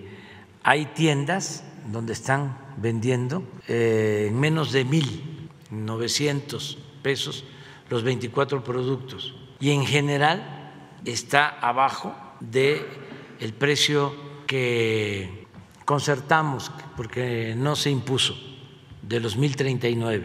Tengo también que agradecerle mucho, mucho a los empresarios, a los comerciantes, pequeños, medianos, grandes, que siguen creyendo en México, siguen invirtiendo en el país. Cada vez va a llegar más inversión extranjera eh, y vamos a seguir creciendo en lo económico y en lo del bienestar, en lo social, pues ahí no tenemos problema, porque se está creciendo en lo económico con una peculiaridad, un añadido importantísimo. Se crece y llega a todos el crecimiento económico. Se distribuye el ingreso, se distribuye la riqueza. Entonces esto nos tiene bien. Un poco de este, polémica como esto que estamos ahora enfrentando va a seguir, pero si no hubiese polémica, de veras que me sentiría yo mal porque decía, bueno, entonces, eh, ¿qué es más de lo mismo? ¿No? este, porque pues es relativamente fácil, ¿no? Arreglarlo. Y decir, a ver, véngase, vamos a llegar a un acuerdo. No, no, no, no, no. Que ellos aprendan a hacer negocios sin corrupción. Se pueden hacer negocios lícitos y se pueden tener utilidades razonables. Nosotros no estamos en contra de los ricos, Estamos en contra de quienes se hacen ricos con el dinero de los demás, con el dinero de los pobres o con lo que le pertenece a los pobres. Ni modo que vamos a aplaudir al que llega a un cargo público y se enriquece, o al que tiene buenas agarraderas, buenas influencias y logra un contrato no para obtener ganancias lícitas y razonables, sino para robar y que este, si no lo permitimos nos llaman tiranos o populistas. No, no importa que digan lo que sea, pues es un asunto de conciencia y me atengo al juicio popular, al juicio de la gente, a la historia, pero es lo único, no hay más, porque ni siquiera es una confrontación de fondo con empresarios, porque ¿A quién hemos expropiado? ¿A quién hemos arruinado? A nadie. Al contrario, a casi todos les está yendo bien. Los más afectados fueron los de la pandemia, los que padecieron por los daños causados por la pandemia. Restauranteros, pequeños, medianos comercios, eso les pegó fuerte. Y ya, muchos se están recuperando. Pero arriba y abajo pegó también en ciertos sectores y ya se están recuperando. Y los de más abajo, esos no, esos económicamente poquito, pero aumentaron sus ingresos por la política que se está llevando a cabo. Y yo espero que continúe el crecimiento económico. Entonces eso es lo que deseo. Van a quedar muchos pendientes, no muchos, pero sí, esto que hablábamos de la reforma al Poder Judicial, no, pues ya le va a tocar a los que vengan y así van a quedar otras cosas, porque pues no, no alcanzó el tiempo, no va a alcanzar, pero sí es mucho lo que se ha hecho, muchísimo, eh, y se van a hacer más cosas todavía. Vamos acá. Gracias, buenos días, presidente. Arturo Pavón de la Chapucero Network y eh, eh, conductor de efecto colateral. Vamos rápidamente, ahorita que decía usted esto del, crecimiento y los buenos deseos, pues vemos una gráfica que aparece de la OCDE, en donde México está clasificado como uno de los países con mejor evolución de su economía durante el 2022, después de la pandemia. Eh, estamos en el sexto lugar. ¿Qué opinión le merece eso? Pues es eso. Este, eh, fíjese que el viernes esperé el cierre de la, de la bolsa para ver cómo estaba el peso y subí este, un texto en donde nuestro peso, no sé cómo esté ahora, a ver si lo pones, pero estaba eh, muy bien con relación al dólar. El peso se ha venido apreciando y esto no sucedía en medio siglo. Siempre eran devaluaciones y nosotros llevamos cuatro años y no se ha devaluado el peso. Al contrario, es la moneda que más se ha apreciado con relación al dólar en todo este tiempo. Y eso es un buen indicador, pero también tenemos primer lugar en inversión extranjera. Tenemos, se logró que México sea el socio principal de Estados Unidos, socio económico, comercial con Estados Unidos en el mundo. Eh, las reservas están también muy altas, han crecido. Eh, ha crecido el índice de la bolsa de valores, han crecido los empleos. Ahora les quiero comentar algo. 1937, fíjense, es un fenómeno. Eh, nos reímos un rato, sí, ¿no pones a Chumel?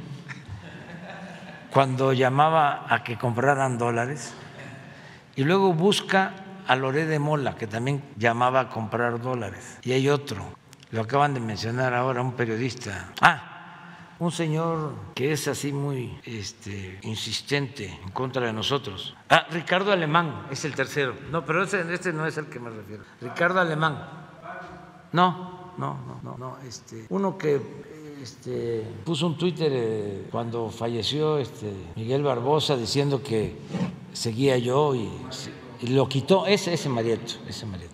A ver si encuentran los Twitteres. Es, dijiste, Ricardo Alemán, Chumel, Loret y Marieto.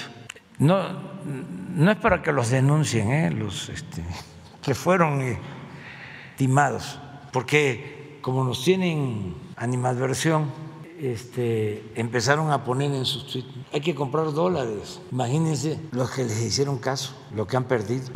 Pero no creo que les hayan hecho caso, pero de todas maneras. Durante el sexenio anterior, a cada rato estaban eh, subastando dólares con tal de mantener un precio bajo del dólar.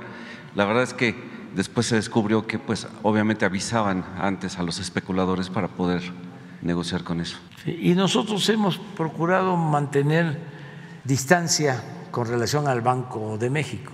Ofrecimos, todo esto ha ayudado mucho, porque los inversionistas saben que son reglas claras, que no hay cambio de reglas. Entonces dijimos, autonomía al Banco de México, este es Chumel, dos palabras, compren dólares. Entonces, eso ha ayudado mucho. El Banco de México tiene su política con autonomía y antes, pues eh, en el Banco de México se decidía que si había una depreciación podían soltar dólares al mercado para controlar la depreciación.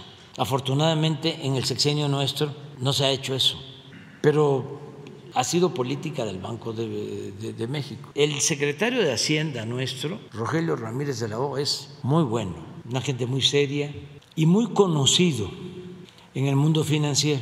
Cuando hablo de mundo financiero estoy refiriéndome precisamente a que lo conocen en Nueva York y lo conocen en los centros financieros más importantes del mundo. Entonces, saben que eh, hay una disciplina que hemos seguido. El secreto nuestro está en que al no permitir la corrupción, el presupuesto rinde. Eso es todo. Entonces, si no hay corrupción, se tiene más presupuesto o se hace más con lo mismo o con menos.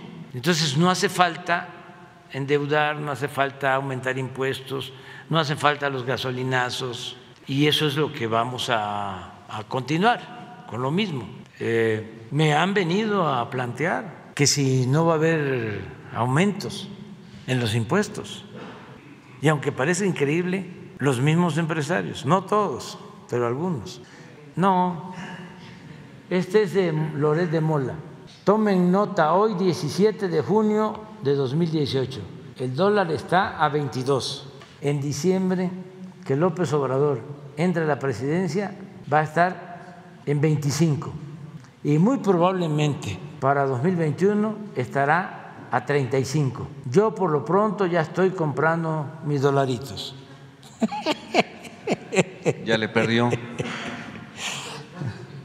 Él dijo que no lo había puesto. Sí. Y los otros ya no los encontraron. Bueno, ya que quede ya nada más estos dos.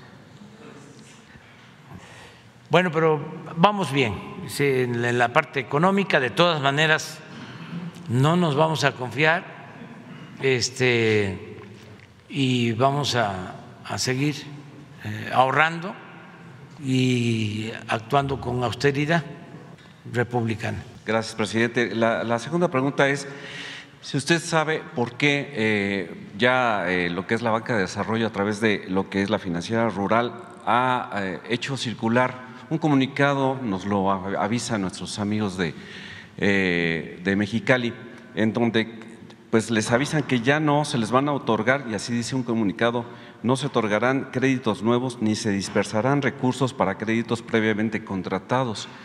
Esto se los hizo circular el secretario de eh, secretario del Consejo Directivo de la Financiera Nacional, el señor eh, Omar Sánchez eh, Villegas. Sí, es que se está llevando a cabo una reestructuración en la financiera. Por lo mismo, porque nos este, fuimos tardando y se entregaban créditos mm, a grandes productores, a negociantes y no pagaban y tenemos miedo o precaución.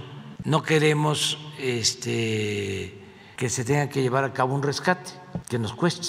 Entonces, estamos limpiando todo lo que es la financiera y vamos a seguir otorgando los créditos, pero con más cuidado a la gente que más lo necesita, a los que se dedican a producir básicos y todo esto lo va a manejar la financiera para el bienestar.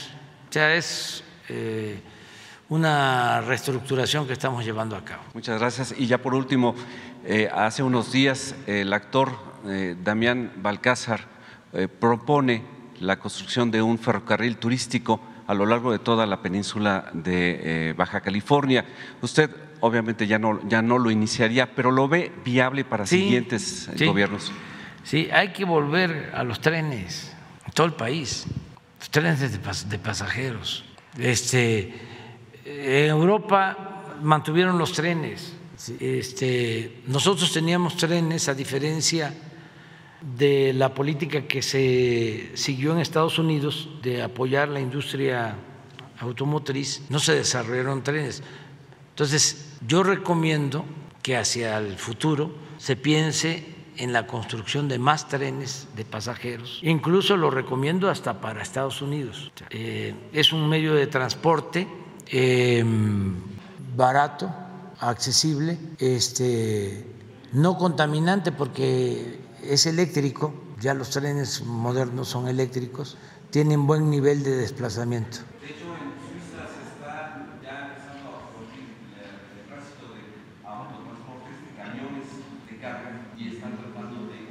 resolverlo con los trenes. ¿Quién está rezando ahí?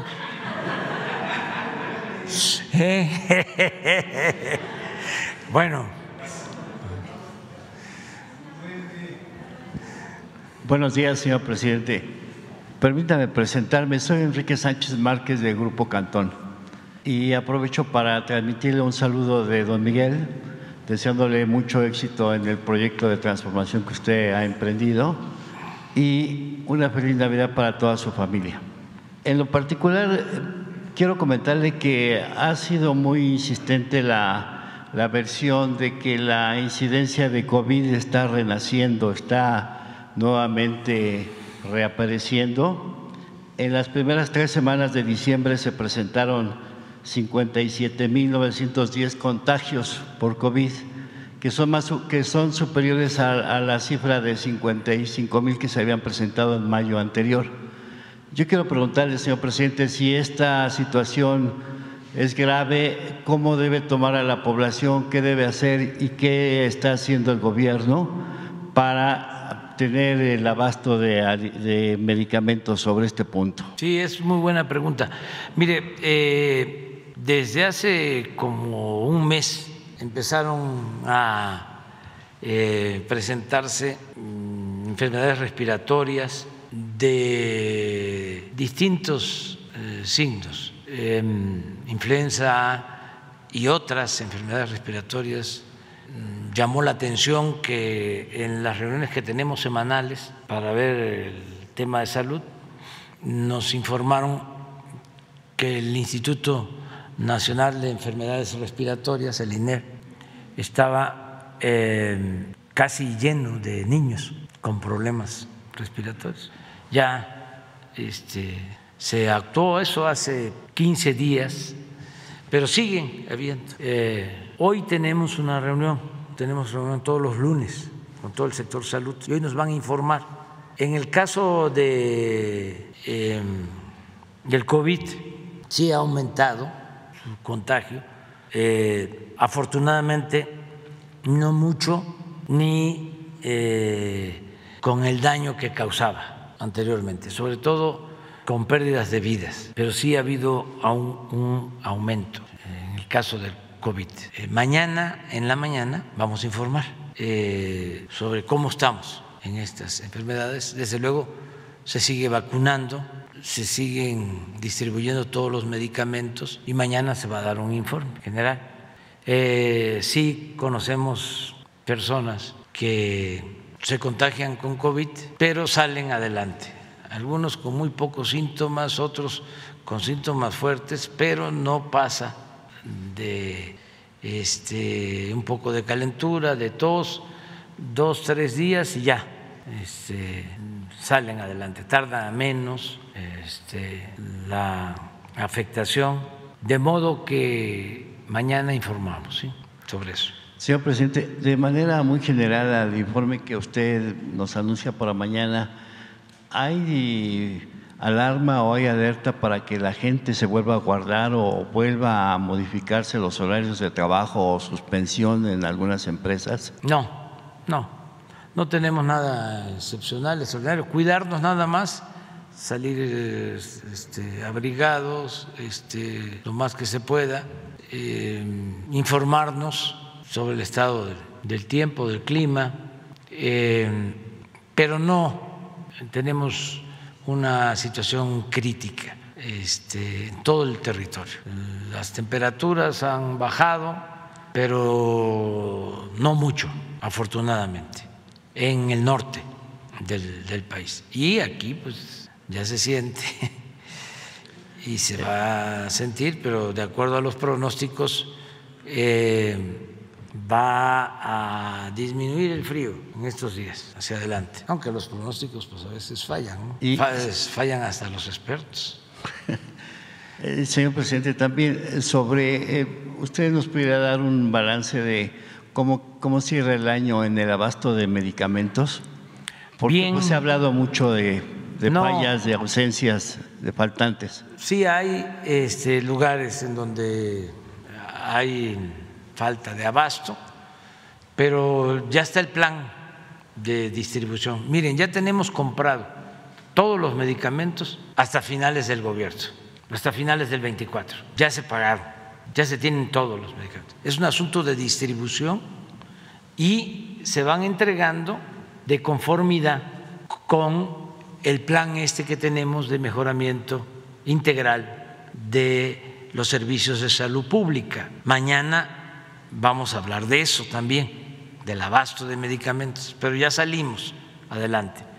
Ya les puedo decir que de los nueve estados donde eh, estamos eh, interviniendo, nueve, los voy a mencionar, es eh, Nayarit, Colima, Tlaxcala, Baja California Sur, Sonora, Sinaloa, Veracruz, Guerrero, me falta uno, ¿no? Ciudad de México. No, Campeche.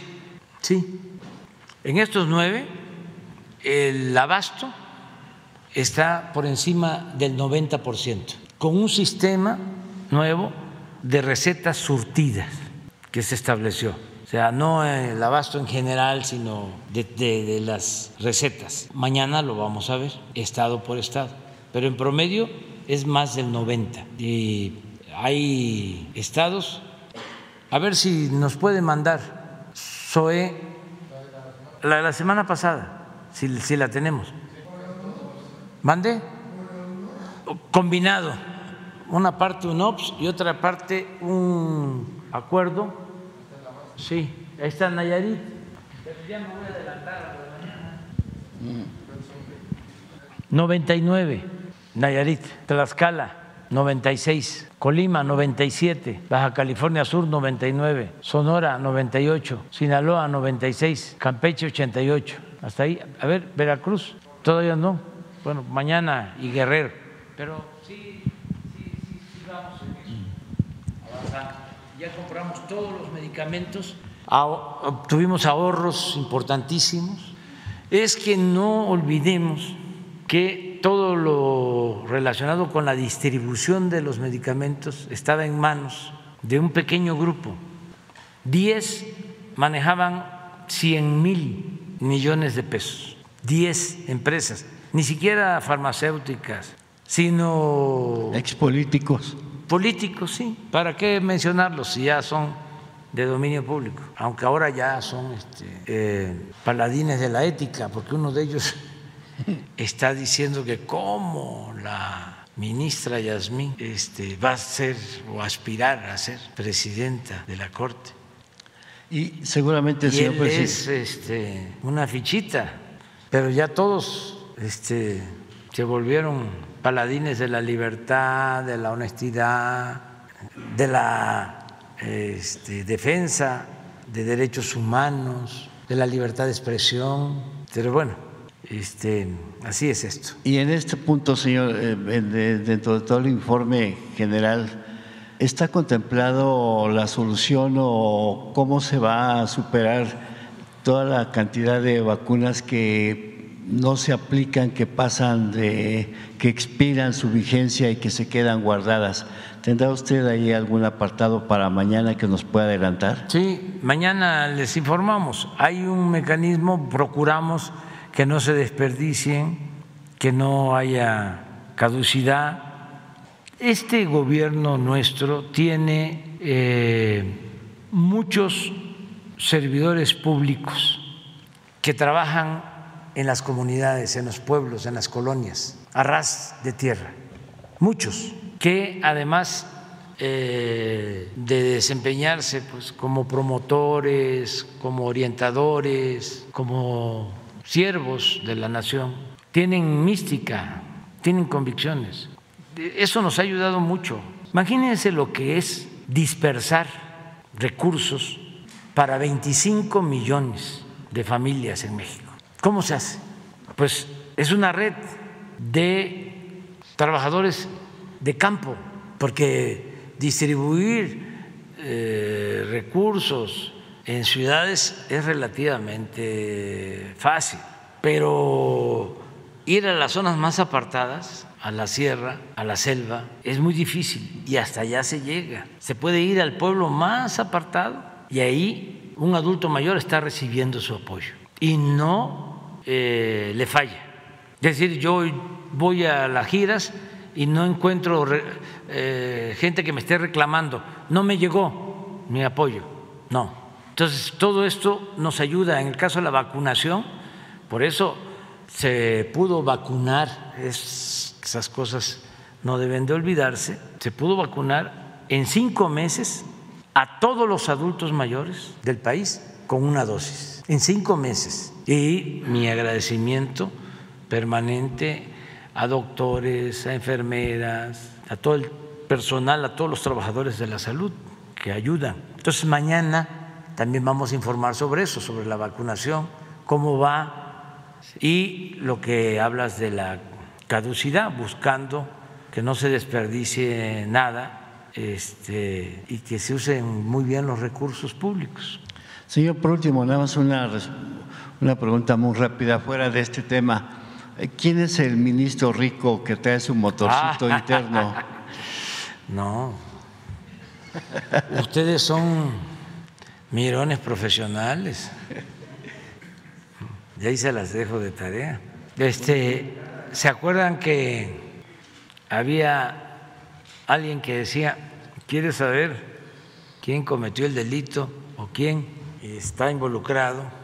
Síguele la pista al dinero, síguele la pista al dinero. Y eso este, aclara mucho las cosas, porque sigue habiendo la ambición a la acumulación de dinero y es como una enfermedad, decían algunos.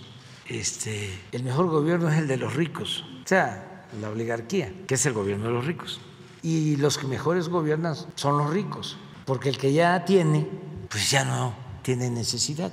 Y hay un buen discurso, a ver si de repente lo conseguimos sobre eso, de don Jesús Silva Gerso, papá, porque los hijos y los nietos no hay que hacerse muy responsables de eso, hay que deslindarse, este, porque no sabemos. Además son libres, ¿eh? pero por lo general se van este, transformando, desdibujando, deslavando. Y decía don Jesús Silva este, Rey Heroles, decía, este, contrario a los que pensaban que el que ya tiene no quiere más, decía, se les olvida que dinero llama dinero. que el que tiene quiere más y más. No todos, ¿eh? pero sí, que hay veces, no, este ya tiene, este ya no va a robar no, dinero llama dinero. No es máxima, pero sí este, hay quienes viven pensando en eso. O sea, su Dios es el dinero, lo material. Y yo sí lo he dicho en otras ocasiones lo repito ahora, si le tengo que dar un buen consejo a un hijo, a un amigo entrañable, eh, sería ese, el que procuren no tener tanto apego ni al dinero ni al poder. O sea, que se puede ser feliz sin lo material o teniendo lo básico, que la felicidad no es el dinero, no es lo material, no son los títulos, no es la fama. La felicidad es estar bien con uno mismo, estar bien con nuestra conciencia y estar bien con el prójimo. Y se ve, se ve, pues, este, y siempre ha sido así. Es precioso el cuento, nunca se me olvida, de el hombre feliz de Tolstoy, eso de que se enferma el zar y mandan a buscar a los mejores médicos facultativos y también curanderos de todo el territorio de Rusia para curar al zar y nadie lo curaba, nada, no podían. Y ya llegaron a un acuerdo ahí de que solo podía curarse si se conseguía este, y se le ponía la camisa del hombre más feliz de Rusia. Y ahí salen todos los de la corte a buscar al hombre más feliz de Rusia por todos lados. Y se encuentran un comerciante exitoso, pero no era feliz. Un científico también importantísimo, no, no era feliz. Y así, intelectual, no era feliz. De repente encuentran un campesino y llegan a la conclusión de que ese era el hombre más feliz de Rusia.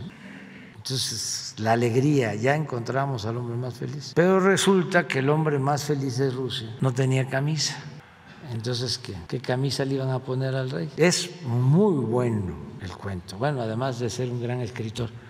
No es lo material, claro que hay que ponerse camisa y más ahora que hay frío que una chamarra.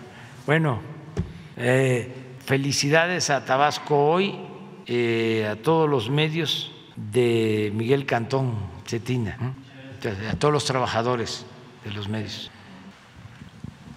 Buenos días a todos, buenos días, presidente. usted en una mañanera de, si no mal recuerdo, eh, Baja California, mencionó que cuando se retire eh, va a trabajar en dos libros, o eso es lo que yo entendí en el, en la, em, en el prehispánico y en el pensamiento conservador. Y este, en ese mm, libro mencionó, en el último, que le, costó, le cuesta mucho trabajo encontrar información para poderlo redactar. Y yo llevo tres años trabajando en una serie que se llama Mexicas, el Renacimiento, en su primera etapa y en su segunda etapa, Mexicas, el Testamento. Y también me topé con esa, ese pequeño problema de que en la mal llamada conquista Así le llamo yo, porque esa no es nuestra historia, es su historia. Yo considero que nosotros tenemos que contar nuestra historia, porque nosotros tenemos una historia y es muy linda, porque ellos tendrán su conquista, pero para nosotros es, como usted llama, una transformación, porque fue el nacimiento del México actual. Entonces, ah, cuando yo le había propuesto lo de reconstruir Tenochtitlan, es porque, por ejemplo, el viernes que yo llegué aquí, em, mirando a los aztecas, eh, la danza que, ellos están haciendo solo tienen una parte, no tienen toda la, infraestructura de la danza. Entonces es importante como tener un marco para poder tener todo el, rompecabezas de nuestra historia. Y eh, para mí es eh, importante darla a conocer porque cuesta como trabajo irse al pasado y como que le da un poco de vergüenza por lo que han contado los historiadores del pueblo, del, pueblo del México antiguo. Entonces como que no queremos, pero una vez que se profundiza y se llega a la raíz, se da cuenta que es hermosa. Por ejemplo, le traigo un dato, porque yo también tengo mis datos. Cuando este Moctezuma le dice a la Malinche y a Hernán Cortés le dice Malinche, que nosotros los mexicanos lo adoptamos como un malinchismo hacia nuestra patria, que no queremos la pero no se refería a eso Moctezuma, porque le dijo Malinche, Malinche debe ser una traducción, según lo, lo que leímos, como extranjero, como forastero, porque le decía a los dos Malinche, no necesariamente es lo que adoptamos nosotros o probablemente Mesías, como era el que esperaba según Moctezuma. Entonces es una historia muy bonita y diré a usted por qué me paro aquí. porque lo que me he propuesto es tan grande que no puedo y le quería pedir el favor de si me contacta con el productor Epigmenio para poderle plantear esta serie y ver si es posible eh, realizarla. Sí, sí, fíjate que eh, yo coincido contigo. Eh, hace falta difundir más nuestra historia eh, prehispánica, porque ya lo hemos dicho aquí, eh, la historia conocida, aún con todas sus deformaciones, es de hace 500 años, de la llegada de los invasores españoles a nuestro tiempo.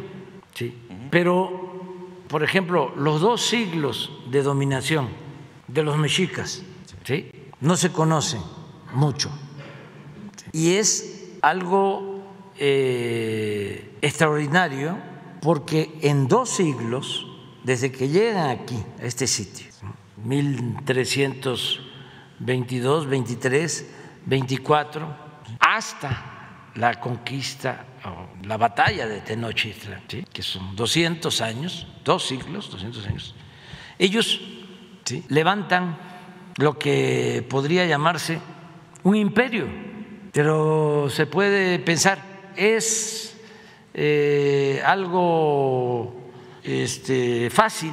No, en 200 años dominar lo que es México actualmente y parte de Centroamérica hasta Panamá, hasta el Darién, tener todo el dominio en dos siglos. Eh, imagínense, tenemos alrededor de 2.500 municipios, 2.500, y la mitad tienen nombre náhuatl. Y hay eh, este, nombre náhuatl en la región zapoteca y en la región maya y eh, en la región chichimeca, en el norte, en el centro, en el sur. Bueno, Nicaragua es náhuatl, Juchitán es náhuatl. Nacajuca es náhuatl.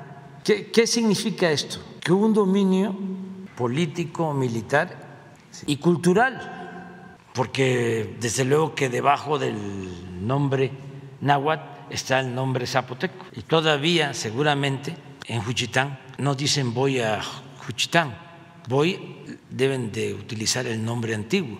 En Nacajuca no dicen voy a Nacajuca, voy a Yocotán, abajo está, son como capas. Pero los 200 años de dominación mexica significó un predominio completo. Formado por esta triple alianza. Y, de esplendor. Entonces dicen, bueno, este, eh, que ya estaba eh, fracturado el régimen ¿no? Eh, a la llegada de los este, invasores, sí, sí, sí, sí, ya no tenía el esplendor de otras épocas, porque eso pasó con los mayas y pasó con todas las culturas. O sea, Palenque, Yachilán, Bonampak, Calakmul, Uxmal, Chichen Itza, son momentos de esplendor cultural.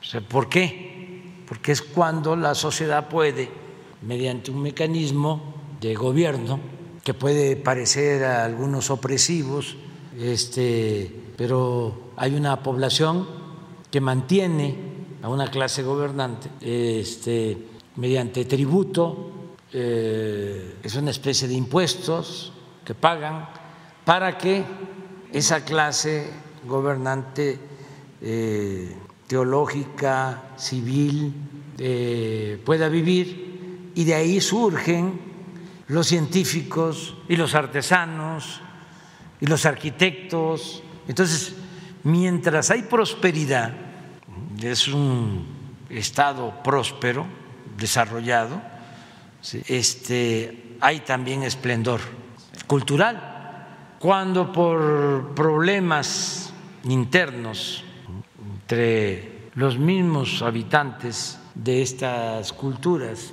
o por otros factores, se habla incluso hasta por agotamiento del suelo, en el caso de la agricultura, por la sobreexplotación del suelo, que ya no permite tener excedentes para que la gente produzca obtenga para su sustento y pague el excedente, que es un tributo al gobernante. Entonces, cuando ya el suelo, mm, hay un problema de agotamiento ecológico, por sobrepoblación también, entonces ya no hay ese esplendor, ya no se tiene a esa clase gobernante de artistas, de científicos para la creación.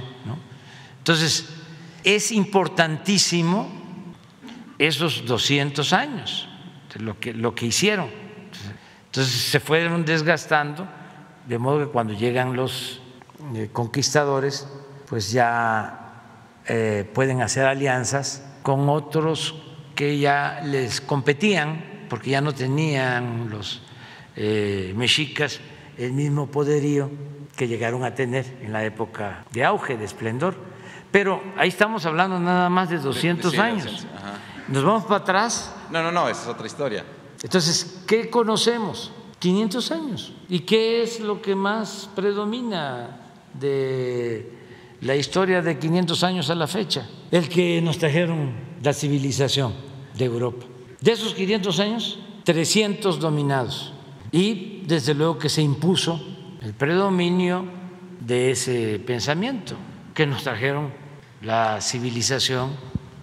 Y que nos hizo mucho daño, y mucho daño en el aspecto eh, de que siempre pusieron el mexicano no puede. Y usted lo acaba de demostrar, a mí me, gusta mucho ver cómo hizo una refinería, los caminos artesanales de Oaxaca, o sea, teniendo tanto conocimiento sobre hacer infraestructuras, te decían aquí los gobiernos anteriores, no se puede, déjaselo a los extranjeros. Y todo lo hacían ellos, y como dice usted, mal hechos. Sí, no, el pueblo de México, precisamente por todos esos antecedentes culturales, es un pueblo excepcional en el mundo.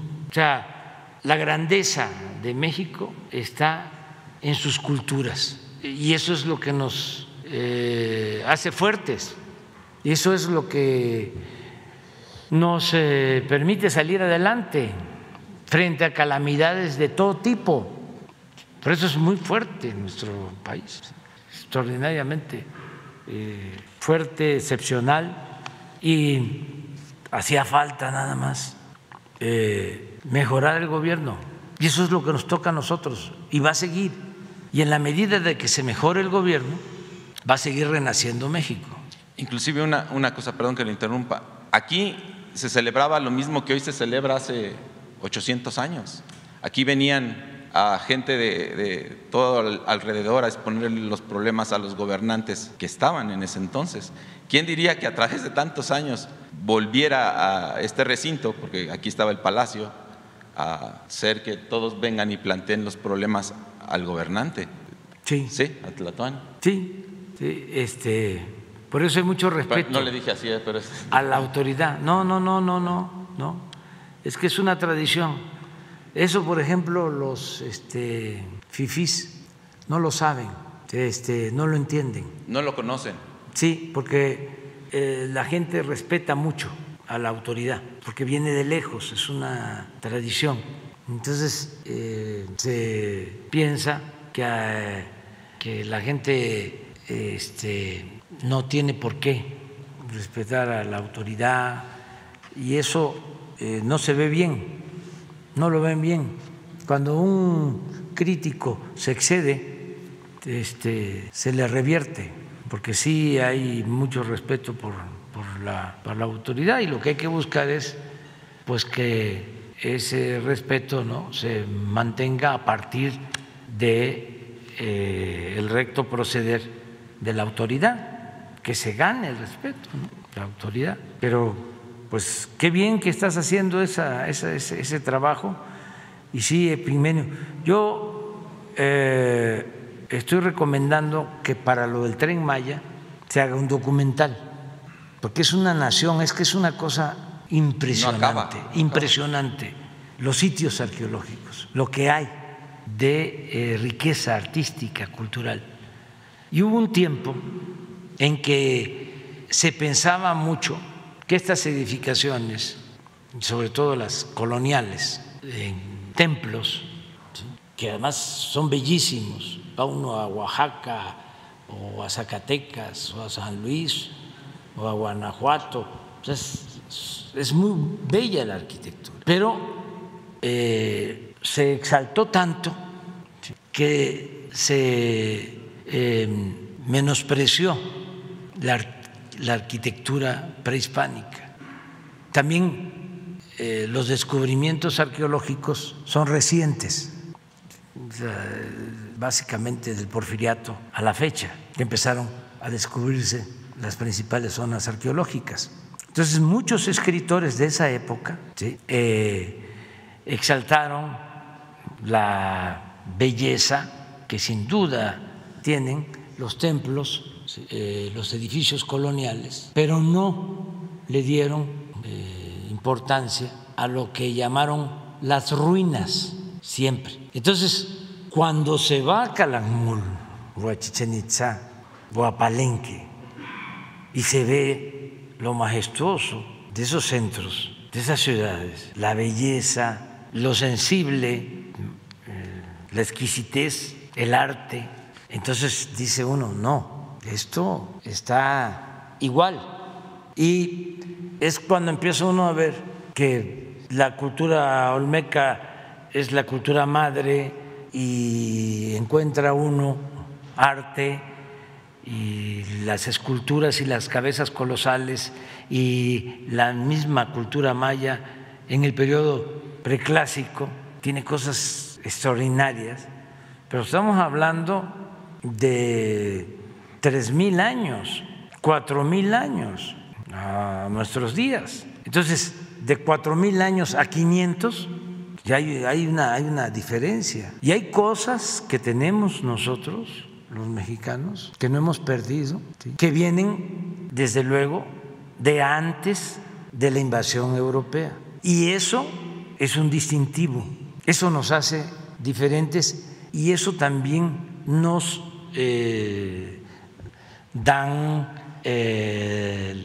la fortaleza cultural, por ejemplo, la creatividad de los trabajadores. ¿De dónde viene? ¿De dónde viene que en Estados Unidos los trabajadores eh, más deseados son los trabajadores mexicanos, los migrantes mexicanos? ¿De dónde viene eso?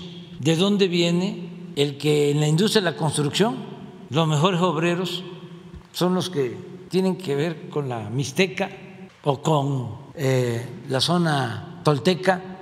Hasta la fecha, los trabajadores de la construcción de Hidalgo que trabajan aquí en la Ciudad de México son artistas, los fierreros, los que arman eh, las estructuras para las columnas. ¿De dónde viene eso? O sea, es de sentirnos muy orgullosos y que eh, habían logrado que nos avergonzáramos de ese pasado glorioso, excepcional, porque el que domina busca negar al oprimido. Te vengo a civilizar, porque tú eres un bárbaro.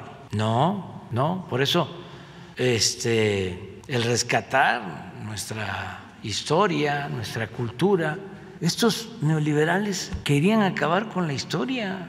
Este, eh, yo les comentaba, ya no hacían los desfiles, ya este, eh, no importaban los héroes, los padres de nuestra patria, financiaban desde el gobierno películas para eh, acusar a Hidalgo de adúltero y a Morelos de lo mismo y cosas por el estilo, distorsiones eh, de la historia, de que el pípila no existió, de que cómo iba a cargar una piedra tan grande, quitándole a la gente y a los estudiantes hasta la imaginación, queriéndoles quitar la imaginación. Pero era eso.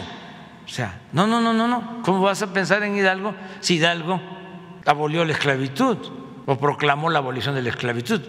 ¿Cómo vas a estar pensando en Morelos si Morelos quería la igualdad?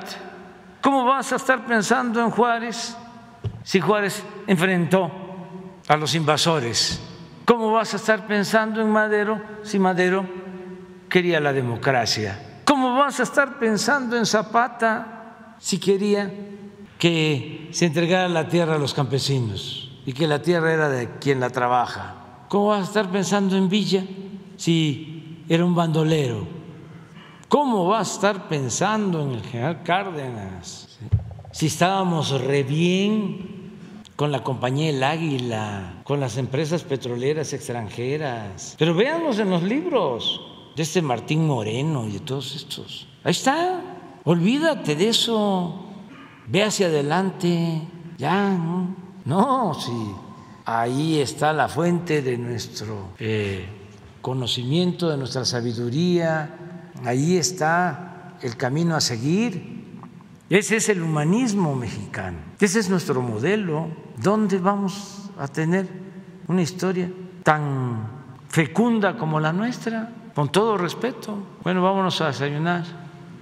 Bueno, mañana.